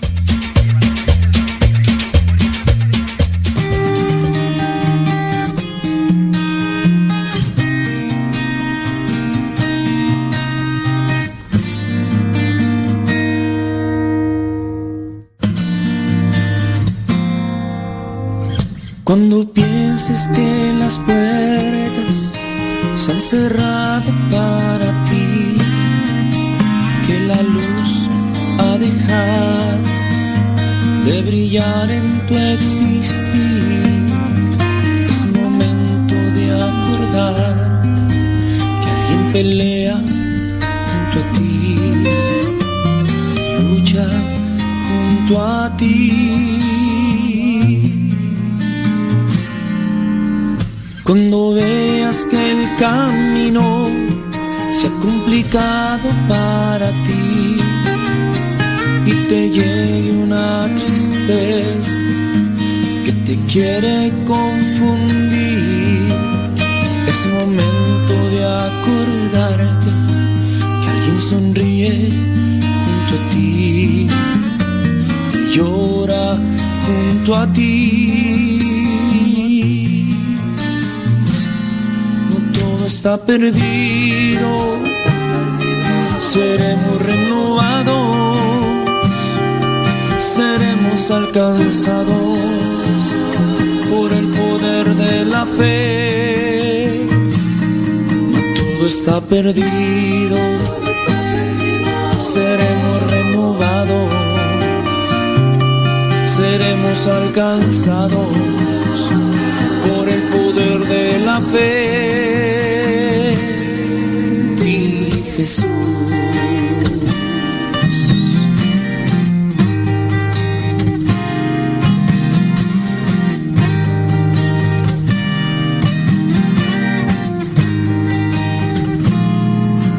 Todo está perdido, seremos renovados, seremos alcanzados por el poder de la fe.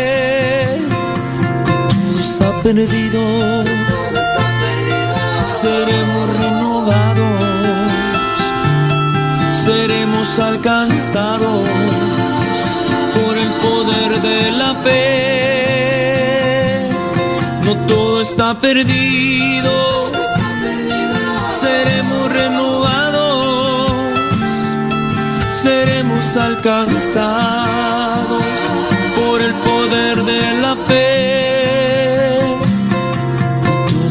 perdido, seremos renovados seremos alcanzados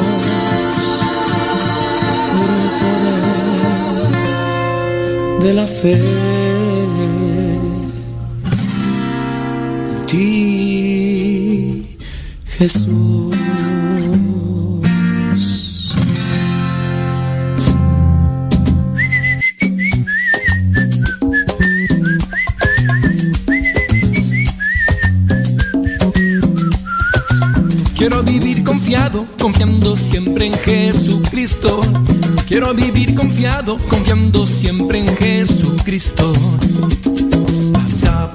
Del cielo están felices,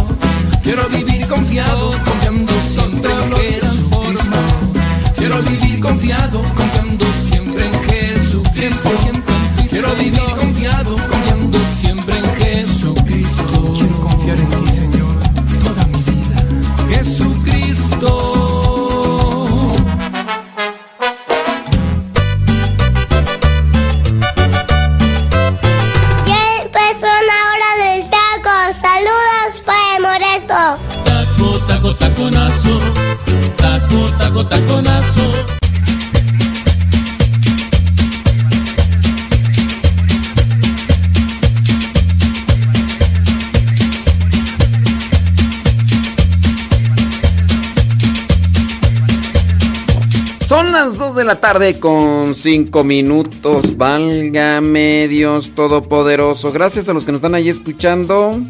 Thank you very much. Bueno, pues este. Déjame ver quién anda ahí de, del otro lado. Este. Aló. ¿Quién anda del otro lado? Aló. Bueno. Válgame Dios Todopoderoso. Bueno. Bueno. Hola, ¿cómo está? ¿Cómo Pues- está, padre? Pues estoy, est- estoy, dijo aquel. ¿Quién habla? Bueno, aló. No, no quiere, no quiere. ¿Aló? no, pues no. Estas, ya- estas llamadas, hombre. Válgame Dios Todopoderoso. Bueno. ¿Quién, quién anda al otro lado? ¿Quién habla? bájale la radio. No, no le baja la radio. Es que si no le bajas a la radio no me vas a escuchar bien porque vas a estar escuchando por la radio. Y, y- Bueno. ¿Qué onda? ¿Quién, Padre. ¿quién habla? ¿Hello? Soy Sinaí, padre. ¿Qué onda, Sinaí? ¿De dónde, de dónde nos habla, Sinaí? Desde Oceanside, California. Oceanside, California, pura gente de Gringolandia. ¿Qué onda, eh, qué onda Sinaí? ¿Qué, qué haces? ¿Qué, qué cuentas? Bueno, aquí, aquí estoy escuchando su programa, padre. Órale, oye, ¿qué, qué andas trabajando, descansando, andas cocinando? ¿Vas a comer o qué? Descansando. ¿Descansando? ¿En qué trabajas? No trabajo, padre. Uy, perdóname, la vida. ¿Cómo es eso que no trabajas, oye? Eh, est- estudio, padre. Ah, pues ¿cuántos años tienes, vale?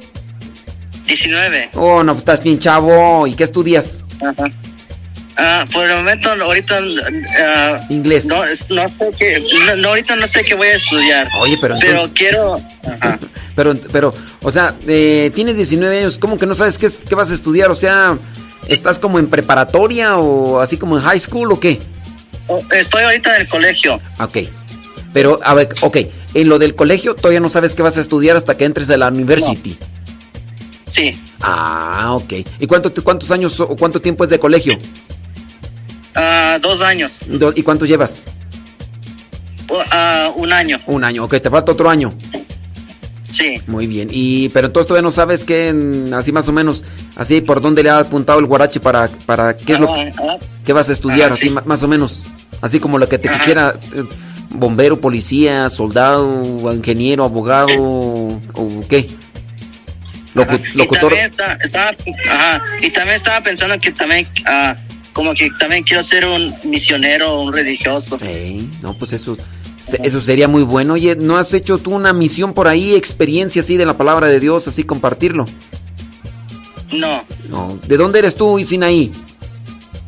soy de, soy de aquí de Estados Unidos. Oh, excuse me. Um, oh, yes, no, yes. Pero tus papás de dónde son? Son, ellos son de Oaxaca. Ah, ya, Sinai.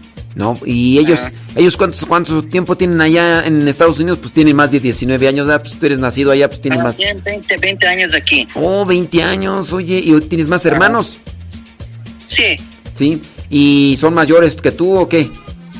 no, yo soy el mayor. Mm, ¿Y por qué como que tienes ese gusanito de querer hacer, de querer ser misionero? Es que, ah, de- pues desde chiquito miro a, la- a los sacerdotes cómo hacen y pues me inspiró. Y luego mi mamá antes, e- ella quería ser ah, religiosa y fue con, también por allá con los misioneros a visitar, Ajá. pero no pu- ajá, en Campo Misión, pero no pudo y se casó. Oye, ¿se, se la, se la robó tu papá, yo creo, ¿no? ¿O qué? Sí. Oye, si te escucha te va a echar pleito y decir, hijo, no andes echando mentiras, ¿cómo es eso? Pues? Oye, tu, pa- tu papá no, este, no quería ser este padrecito, no voy a ser que, que ella quería ser madrecita y tu papá padrecito y al final terminaron siendo padres de familia. No, no. Sinaí, pues échale muchas ganas, mándale un saludo. ¿A quién le quieres mandar un saludo? A, a todos los, los que están escuchando su programa. Ándale pues, güey, Sinaí, muchísimas gracias, échale muchas ganas. Y sí, si te, Ah. si te quieres tú meter en la vida como misionero, este, prepárate bien, espérate si quieres un año, prepárate bien, mira bien para dónde las cosas, para que no se queden las cosas a medias.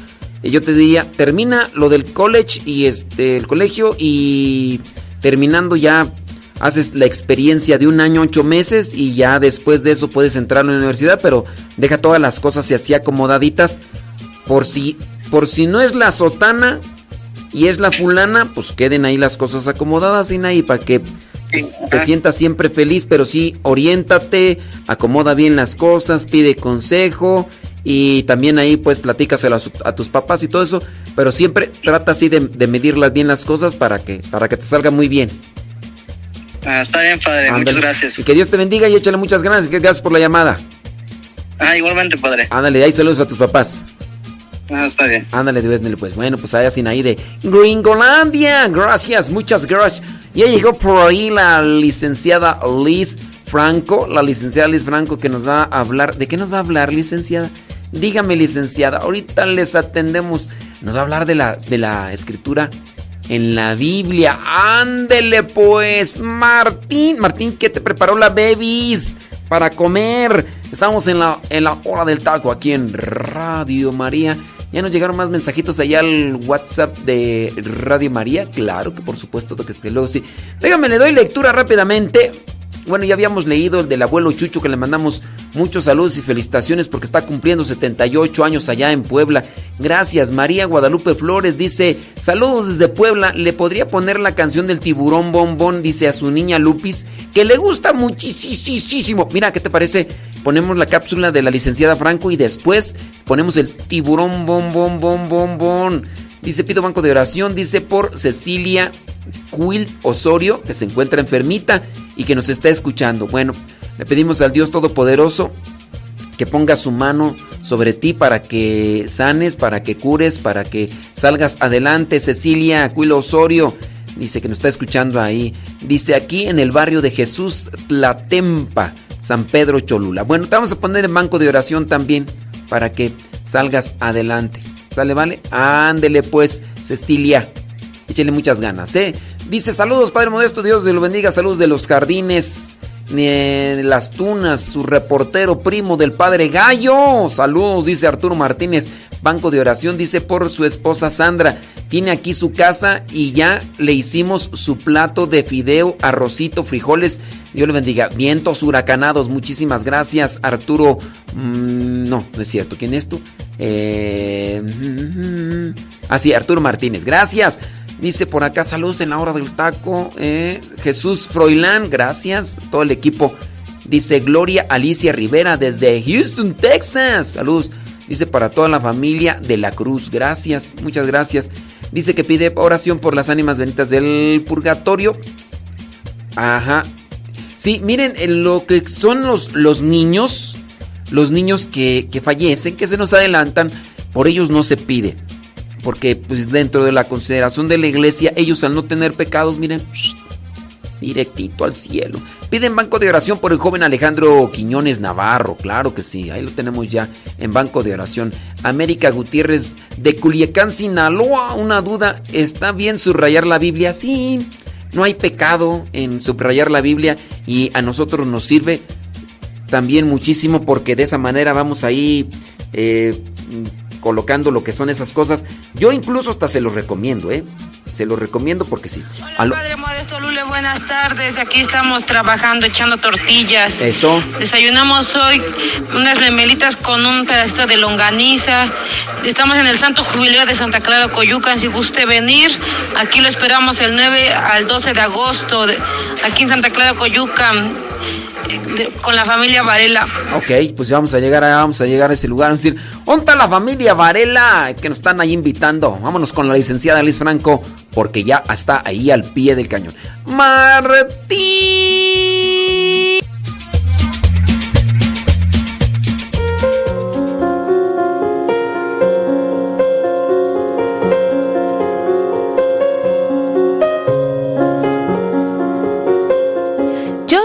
Liz Franco y hoy vamos a platicar de un tema que a lo mejor se te ha ocurrido, a lo mejor no, pero en lo personal me parece muy interesante. ¿Cómo se escribió la Biblia? Si te pones a hacer memoria, seguramente tú has escrito algo, algún proyecto para la escuela, una tarea, y te pusiste durante muchas horas frente a la computadora, y ya que estuviste contento cómo quedó, te pones en la portada tu nombre, y hasta en grande para que se note quién lo escribió. Está perfecto. Pero la Biblia no se escribió así. Tuvo un proceso muchísimo más largo. Pero entonces, ¿quién la escribió? ¿Cuándo? ¿Quiénes? De muchos autores ni siquiera sabemos. Les vamos a llamar autores sagrados o el término dominguero por si te quieres lucir y apantallar a tus amigos, agiógrafos. Autor sagrado o, o agiógrafo es lo mismo. Para entender un poquito mejor a lo que me refiero, vamos a imaginarnos que eh, somos hebreos en tiempos de Moisés. Nos tocó ver cómo Moisés eh, abrió la- las aguas del Mar Rojo y pudimos pasar por ahí y caminamos a la tierra prometida. Pero sabemos que ese trayecto por el desierto duró 40 años. Entonces, si alguien ya estaba grande, cuando empezó el trayecto, pues no alcanzó a vivir. Pero ¿qué hizo? Le platicó a sus amigos, a los vecinos, a los parientes, y les dejó la encomienda de seguirlo platicando, porque, ¿qué crees? En ese momento nadie tenía celular para grabar. Es más, ni siquiera libreta y pluma para escribir lo que iba pasando, no llevaban un diario. Entonces, ¿cómo se podía hacer para mantener estas historias, estas tradiciones vivas a través de la palabra oral? Los papás le van diciendo a los hijos, los hijos a sus hijos, y así nos la vamos llevando durante años. Toda la comunidad se memoriza las hazañas, por ejemplo, ahorita de Moisés, del paso por el desierto, de Josué. Eventualmente a alguna persona se le ocurre poner estas historias por escrito. Gran idea. El detalle es que no solo se le ocurre a uno, se le va a ocurrir a varias personas. Y vamos a encontrar lo que llamamos colecciones. Por eso, en el Antiguo Testamento, específicamente en el Pentateuco, te vas a encontrar el mismo relato como contado varias veces. Por ejemplo, a Abraham Dios lo llama tres veces. ¿Por qué? Porque son tres colecciones o tres relatos de tres personas diferentes. Las tres nos van a hablar de la misma situación. Hay otro alguien, más años después, escuelas normalmente, se van a dedicar a juntar estas colecciones. Por eso le vamos a llamar redactor final. Porque efectivamente eso va a hacer. Va a acomodar las relatos, los anécdotas, las colecciones, a darle un sentido como lógico dentro de la historia y es lo que conocemos hoy como cada uno de los libros de la Biblia. Por eso es muy, muy, muy complicado saber quién la escribió. Es más fácil en los libros del Nuevo Testamento porque tardaron menos en escribirse. Por ejemplo, Pablo firma de puño y letra sus cartas, entonces podemos saber que son de Pablo.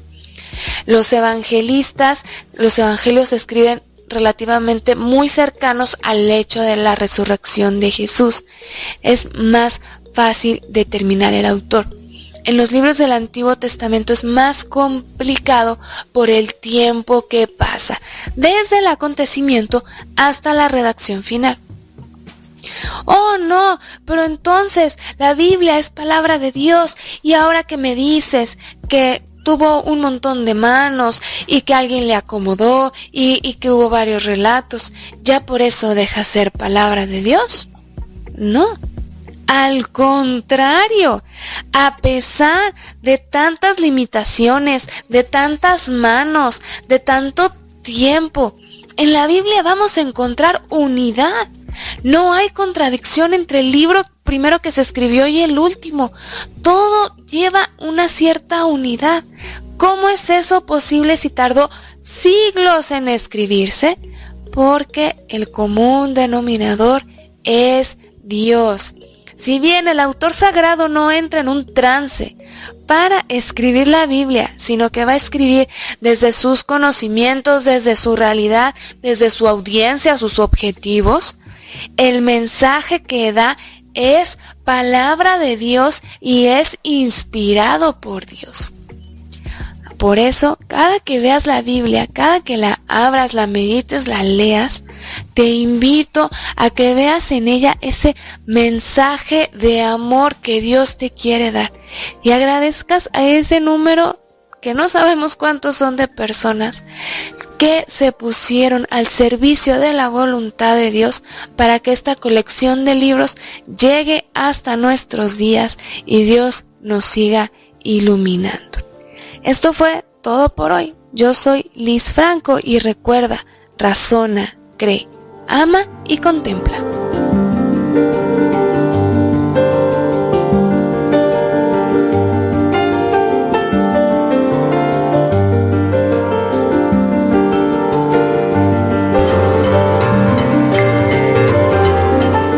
Estás listo para la trivia? Pues ahí vamos. La pregunta del día de hoy es la siguiente. ¿Cuántos días hizo ayuno total Pablo después de su encuentro con Cristo? ¿Cuántos días hizo ayuno Pablo después de su encuentro con Cristo? ¿Hizo tres días? ¿Hizo siete días? ¿O hizo diez días? ¿Cuántos días de ayuno hizo Pablo después de su encuentro con Cristo? ¿Hizo tres días de ayuno? ¿Hizo siete días? ¿O hizo diez días?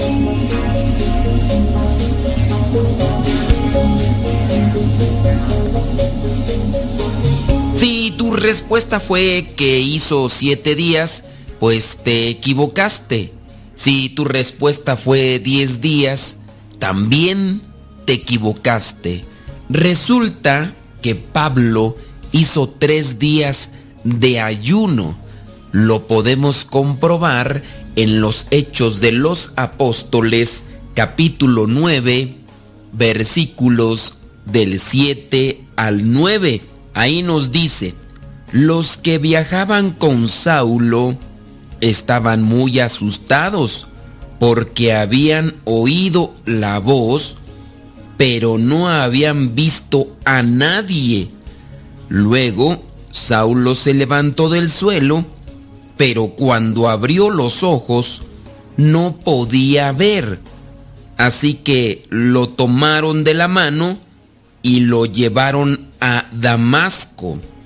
Allí estuvo tres días sin ver y sin comer ni beber nada.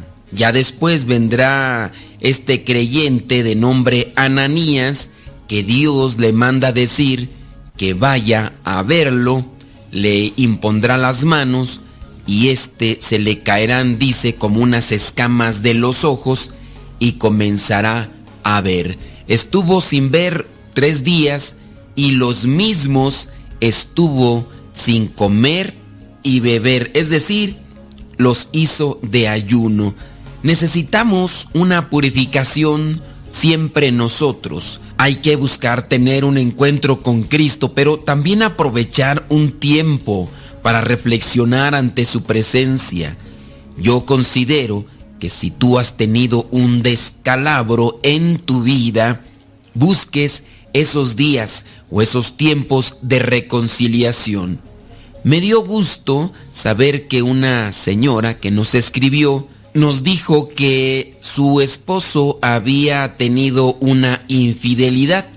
Ella lo descubrió, él se arrepintió y reconoció su falta. No solamente aceptó las disculpas de este señor, sino que le dijo que si verdaderamente la quería a ella y si verdaderamente quería entregarse de lleno en su matrimonio, tenía que ir a unos retiros de evangelización para tratar de sanar por dentro y fortalecerse. El Señor aceptó, participó de esos retiros después de su descalabro y la señora ahora se encuentra muy contenta porque dice que su relación está incluso más estable que antes porque el Señor después de su caída, se ha dado ese tiempo para conocer a Dios y conocer qué es lo que puede hacer para ser mejor esposo y mejor hijo de Dios. ¿No crees que sería importante establecer algo parecido para con todas aquellas personas que pudieran tener un descalabro fuerte en su vida? Y aún así, aunque no tengan ese descalabro fuerte en su vida, hay que aprovechar por lo menos unos 20 minutos o 30 minutos o 15 minutos al día para darse esos espacios de silencio, hacer oración y pensar en las cosas que hemos hecho, en las cosas que tenemos que hacer, para que venga claridad a nuestras mentes y nos comportemos como verdaderos cristianos. Pablo, en estos tres días, pudo reflexionar sin duda. Hizo un tipo de mortificación, un tipo de sacrificio, ayuno total. Es decir, no comió ni bebió nada durante esos tres días. Yo no te invito a que hagas lo mismo porque los organismos de cada quien son muy diferentes, pero sí que busquemos hacer un tipo de sacrificio. A lo mejor no el ayuno total, a lo mejor parcial, que corresponde a limitar las comidas durante el día, pero también reflexionar ante la presencia de Dios. Dice Romanos capítulo 12, versículo 2, si tú no cambias tu manera de pensar, no vas a cambiar tu manera de actuar. Pablo encontró a Cristo en su camino y después se dio ese tiempo para reflexionar, para meditar, para mortificarse y encontró la luz. Ananías le impone las manos y después comenzó a ver. Que veamos a partir de este encuentro con Cristo qué es lo que nos corresponde en cada área de nuestra vida.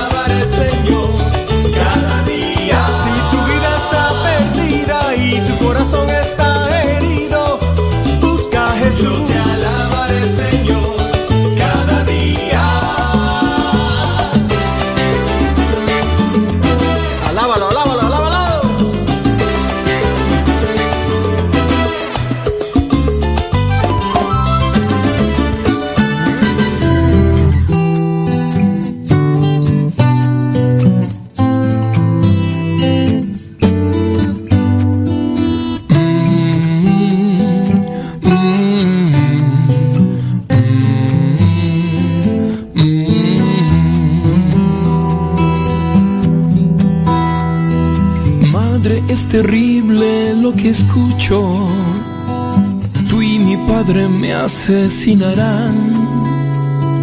Treinta días dentro de tu vientre te aprendí a amar. Sueño tocarte las manos, sueño mirarte reír. Mi corazón palpita con su ritmo. No pienses solo en ti, también quiero vivir.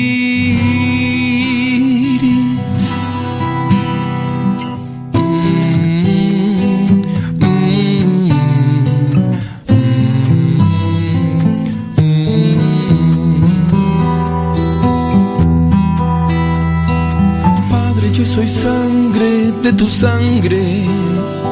Soy tan indefenso de cristal. Tengo tu mirada, tu sonrisa. Déjame nacer. Quiero jugar en tus brazos. Quiero luchar junto a ti. Mi corazón entero te lo entrego. No pienses solo en ti, también quiero vivir.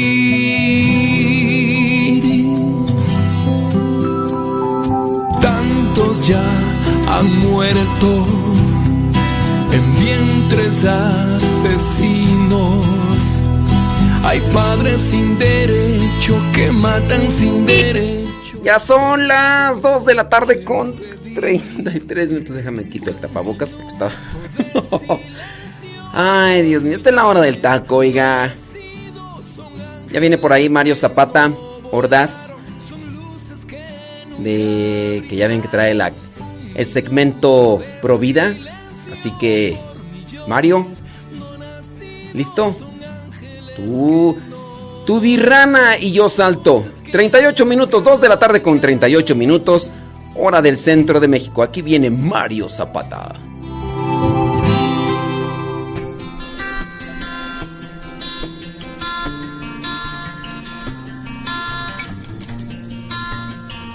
¿Un católico debe apoyar el aborto? Mi nombre es Mario Zapata, miembro de los líderes laicos servidores de la palabra y miembro de Pro-Life Army. Bienvenidos una vez más a esta cápsula. El día de hoy tocaremos un tema que muchos de nosotros probablemente hayamos mm, tenido de cerca esta experiencia, que es la pregunta obligada. ¿Tú como católico apoyas el aborto? Si bien nosotros nunca, nunca promoveríamos lo que es un asesinato, pero muchas, muchas personas, sobre todo en los debates de aborto, nos llegan a preguntar, ¿tú apoyarías el aborto en ciertos casos? Bueno, aquí lo vamos. Para empezar, este tema tan, pero tan eh, difícil o de sorpresa más bien, eh, ¿por qué nosotros no debemos apoyar el aborto? Bueno, vamos a empezar ahorita a reflexionar sobre todo con los argumentos bioéticos. Quisiera empezar con ellos porque van a ser los que complementen todo la aglomeración de argumentos que hemos estado viendo a través de estas cápsulas. Ya vimos los argumentos biológicos, los argumentos jurídicos, los argumentos filosóficos. Hoy quiero ver con ustedes estos argumentos de bioética y, algunos, sobre todo, de teología, argumentos teológicos. Entonces, ¿qué es la bioética para empezar? La bioética es la rama de la ética. Acuérdense, o más bien recordemos nosotros, que la ética va a ser la ciencia que rija el comportamiento humano. En el ámbito religioso se le considera, se le llama la moral. Entonces la moral del ser humano viene siendo la ética ya como una ciencia. La, la ética, la bioética es la rama de la ética, que está dedicada a proveer los principios para la, para la conducta más apropiada del ser humano, fíjense, con respecto a la vida. Y hablando de vida, es tanto vida humana como el resto de los seres vivos. La bioética va a estudiar eso, por su nombre, por su composición en la, en la letra, en la palabra bioética. Entonces, recordemos que la ética o filosofía moral, aquí está lo que les comenté en su momento, es la rama de la filosofía que estudia lo correcto o equivocado del comportamiento humano, la moral, la virtud, el deber y el buen vivir. Específicamente, la bioética es la ciencia que estudia los comportamientos humanos en el campo de la biología y de la medicina a la luz de la ética y de la razón. Entonces, con la bioética nosotros vamos a reflexionar las éticas, los comportamientos sobre el aborto. Y para ello tenemos que empezar a razonar sobre el comportamiento del no nacido. Nos dice que la afirmación sobre el derecho a la vida del no nacido se fundamenta en una reflexión sobre los datos científicos acerca del valor humano del nuevo ser, su, carácter biológico humano, la continuidad del proceso de desarrollo embrionario, el ser llamado a la vida en un contexto humano. Sin embargo, en toda discusión ética sobre el aborto, se formula una pregunta fundamental. ¿Cuándo comienza la vida humana? ¿O desde cuándo existe un ser humano o una persona humana? Para ello, la bioética va a tomar diferentes ramas. Va a tomar en esta cuestión sobre este debate de cuándo comienza la vida humana lo que acabamos de ver, en los argumentos biológicos.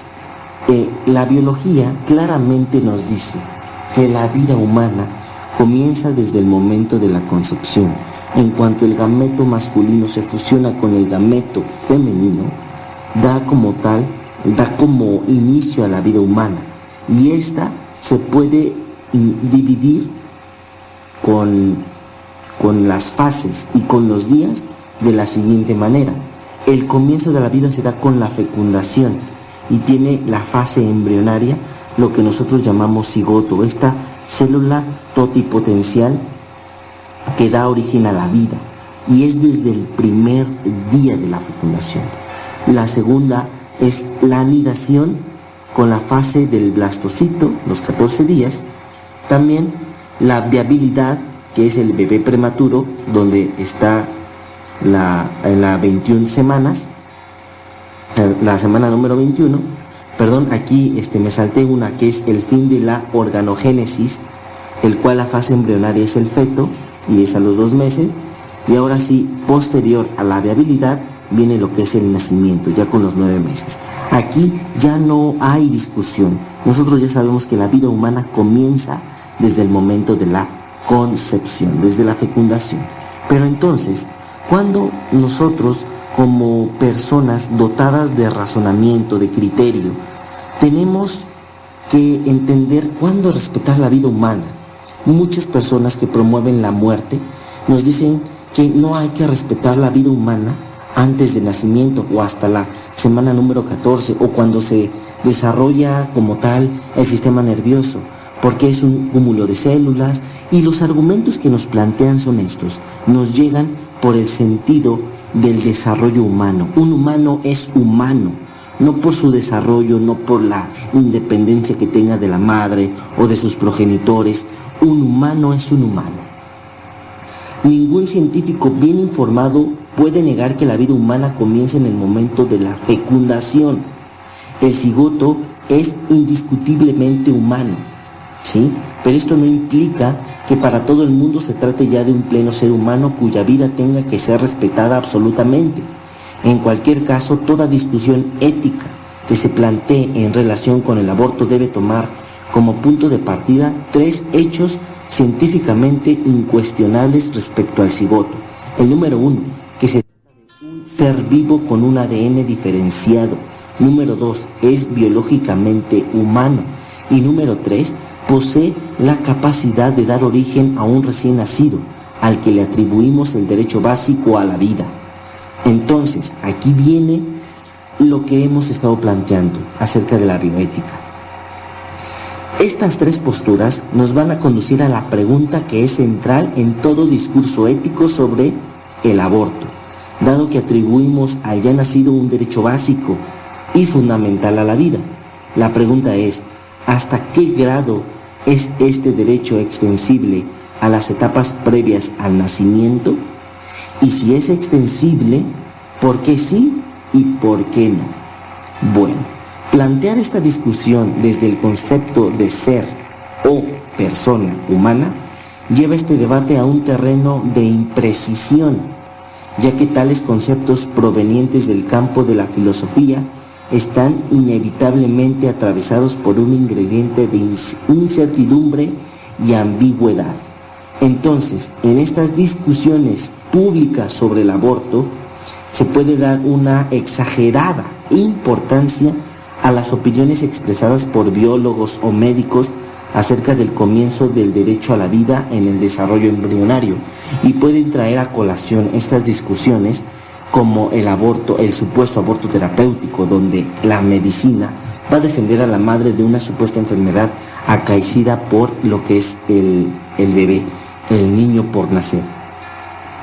Parece como si existiese una expectativa, aunque no esté normalmente explicitada, de que sean los científicos los que tengan la última palabra para aportar luz ética sobre toda esta discusión, como si fuesen ellos la máxima autoridad para dilucidar, dilucidar, perdón, si estamos ante un ser humano o no. Entonces, nosotros hemos quedado, dejado claro que la medicina y la biología nos van a decir cuándo comienza la vida. Pero ella, estas ciencias, no nos van a decir si debe o no nacer. Comienza la vida así, pero ¿a quién le va a corresponder el darle el valor al ser humano no nacido? Bueno, para eso es la bioética. ¿Qué tan, qué tan moralmente estamos nosotros conscientes para respetar la vida de todo ser humano? ¿Por qué es importante la bioética?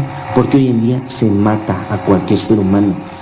Eh, tenemos lo que es el aborto, tenemos la eutanasia. Después viene siendo lo que son em, pues cualquier método de asesinato con el fin de acabar o con un aparente sufrimiento o con una aparente enfermedad. Entonces, nosotros tenemos que saber que si afirmamos que la vida del recién nacido debe ser respetada, porque aquí no hay una discusión de que si un bebé recién nacido tenga o no que morir, no, la respetamos, le damos el cuidado al recién nacido. Si bien este recién nacido, su vida es respetada, y lo hacemos, claro que sí, pero no lo hacemos en virtud de los datos médicos. No lo hacemos porque el médico me dice, está, está vivo, respétalo. No, sabemos que ya está vivo, pero ¿por qué lo hemos de respetar? No por estos datos médicos ni por la ciencia médica, sino lo respetamos y respetamos su vida basándonos en una reflexión ética, al menos implícita, que nos lleva a afirmar la inviolabilidad de tal ser humano. Y este mismo planteamiento es totalmente aplicable a la discusión ética sobre el aborto. Nosotros no respetamos la vida humana porque los datos médicos nos dicen que hay vida. Ya hay vida y eso no está a discusión, sino que moralmente se tiene que respetar la vida, independientemente de lo que haya pasado, independientemente del sufrimiento, nosotros como católicos no debemos aceptar ni promover el aborto en ninguna circunstancia. Nosotros tenemos impregnado en nuestro propio ser la moral, el respeto, el amor hacia el prójimo. Entonces tenemos que dar esta importancia a todos los seres humanos, seres vivos. Por eso defendamos la vida no solamente del no nacido, también de aquellos seres humanos que hoy viven en vulnerabilidad, viven en un estado de dolencia, en un estado de adicciones y también respetemos la vida de la casa común. Hermanos, no me quiero extender tanto, vamos a retomar un poco acerca de este tema de bioética y de argumentos teológicos en una cápsula posterior. Mi nombre es Mario Zapata, nos escuchamos hasta la próxima. Hasta luego.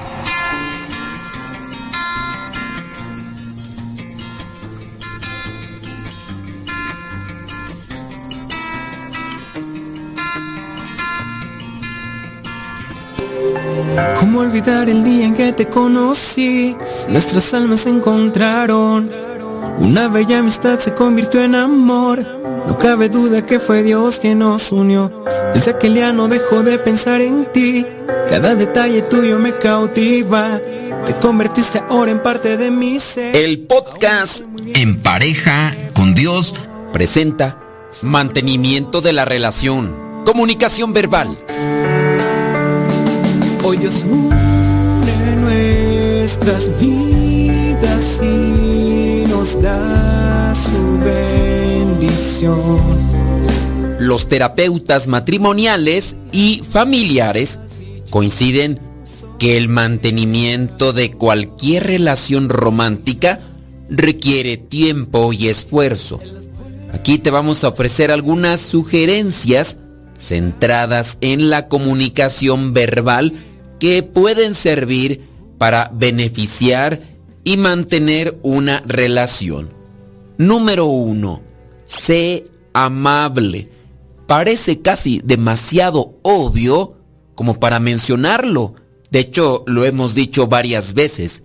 Pero hay una razón por la que la expresión se casan más moscas con miel que con vinagre sea cierta.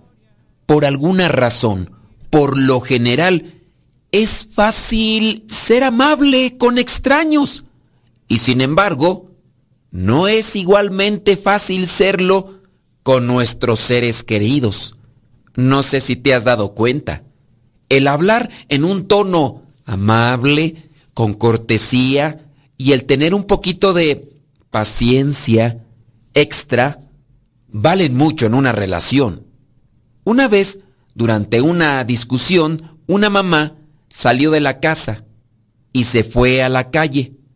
Después de unos minutos, el papá, el esposo, subió con los niños en el coche y fueron a buscar a la esposa, a la mamá de los niños. Se detuvo junto a ella. Se asomó entonces el papá por la ventanilla y le dijo con un guiño y una sonrisa. Hola corazón, ¿quieres dar la vuelta? Su disposición a ser amable, a pesar de haberse enojado, disgustado momentos antes, ayudó a que la esposa, la mamá, se diera cuenta de que la relación era más importante que aquella discusión que habían tenido. El papá había aplicado esta fórmula, ser amable Número dos, habla. Sí, habla. Tu pareja no sabe cómo leer tu mente. En este caso, regularmente nos referimos a las mujeres. Expresa, di tus pensamientos y sentimientos. Las mujeres, psicológicamente, tienden más a suponer las cosas. Deja que tu esposo sepa cuáles son tus necesidades y deseos. Expresa estos con palabras. Da tu opinión honesta cuando sea necesario. Probablemente te darás cuenta de que muchos problemas se pueden evitar si estás dispuesta a decir algo. Una señora se sentía frustrada porque su esposo, cuando salían a comer, no se acordaba nunca de cuál era su postre favorito. A medida que ella fue madurando, aprendió algo. Es más fácil simplemente decirle lo que quería de postre. Así evitaba enojarse, molestarse con su esposo. Recuerda entonces este punto. Se tiene que hablar, no suponer. Consejo número 3. Apoya a tu pareja. No hay dos personas que piensen exactamente igual. Responder constructivamente aun cuando tu opinión no coincida con la de tu pareja, ayuda a mantener sentimientos positivos. A veces la primera tentación cuando tu pareja expone una idea es la de criticar. Pero ¿por qué en vez de criticar, mejor no sugieres que se investigue más a fondo y presentas lo que vendrían a ser las ciertas dudas que te cruzan en la mente cuando estás escuchando esas propuestas. Recuerda, hay que apoyar a la pareja. Apoyarla no es criticarla. Hay que buscar todas las cosas posibles a su alrededor para que aquella idea sea desechada o sea mejorada. Número 4. Comunícate con empatía. La empatía es la capacidad de comprender o prever lo que la otra persona está sintiendo. Por desgracia, no siempre tenemos empatía por aquellos que están más cerca. Si te has dado cuenta, tenemos más empatía por los conocidos, por los amigos, por aquellos que no conviven con nosotros. Cuando no nos esforzamos por tratar de entender las emociones de nuestros seres queridos, de aquellos con los que convivimos y vivimos, podemos causar daño a nuestras relaciones. Somos más empáticos, somos más comprensivos con aquellos que no viven con nosotros. Consejo número 5 y último. No te olvides de conversar informalmente. La charla informal tiene un propósito importante en las relaciones, aunque no se crea. Esta plática informal ayuda a confirmar que todo está bien. Por otro lado, cuando una pareja no puede o no está dispuesta a comunicarse, eso puede ser señal de enojo, de un resentimiento no resuelto. La plática informal nos da a entender que estamos en modo afable, agradable.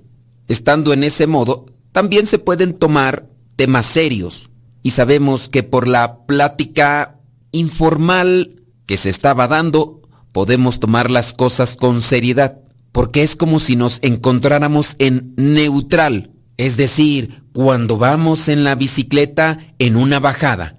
No hay esfuerzo y nos dejamos llevar por las circunstancias, por la situación. Busca siempre darle mantenimiento a tu relación, así como busca dársele mantenimiento al automóvil para que esté siempre en condiciones de servir y de seguir adelante. También la relación matrimonial necesita ese tipo de mantenimiento y hay que buscar diferentes formas para que la comunicación, la relación, se mantenga a flote y siempre en la dirección de Dios. Que la oración nunca falte, ni tampoco la meditación y reflexión de la palabra de Dios. Recuerda que los retiros para matrimonios, estos encuentros para parejas no son exclusiva y únicamente para aquellas que ya están a punto de tronar. Participar de estos encuentros para matrimonios es darle mantenimiento a la relación. Y si ya eres de las personas que están dentro de un grupo, incluso en la organización de estos eventos, no pienses que por organizarlos ya no necesitas de estos retiros con mayor razón necesitas de este mantenimiento constantemente. Si Dios no te ilumina, tú te vacías y una persona vacía cae en el sinsentido de la vida y se va pronto a pique. Acuérdate, en el matrimonio se llega a la santidad en pareja con Dios. Cada uno con su propia historia, con sus defectos y virtudes Distintos sueños pero mismo ideal. Inmensamente amarnos por la eternidad. Desde aquel día no dejo de pensar en ti. Cada detalle tuyo me cautiva. Te convertiste ahora en parte de mi ser. Aún no sé muy bien qué fue lo que pasó. Solo sé que yo te amo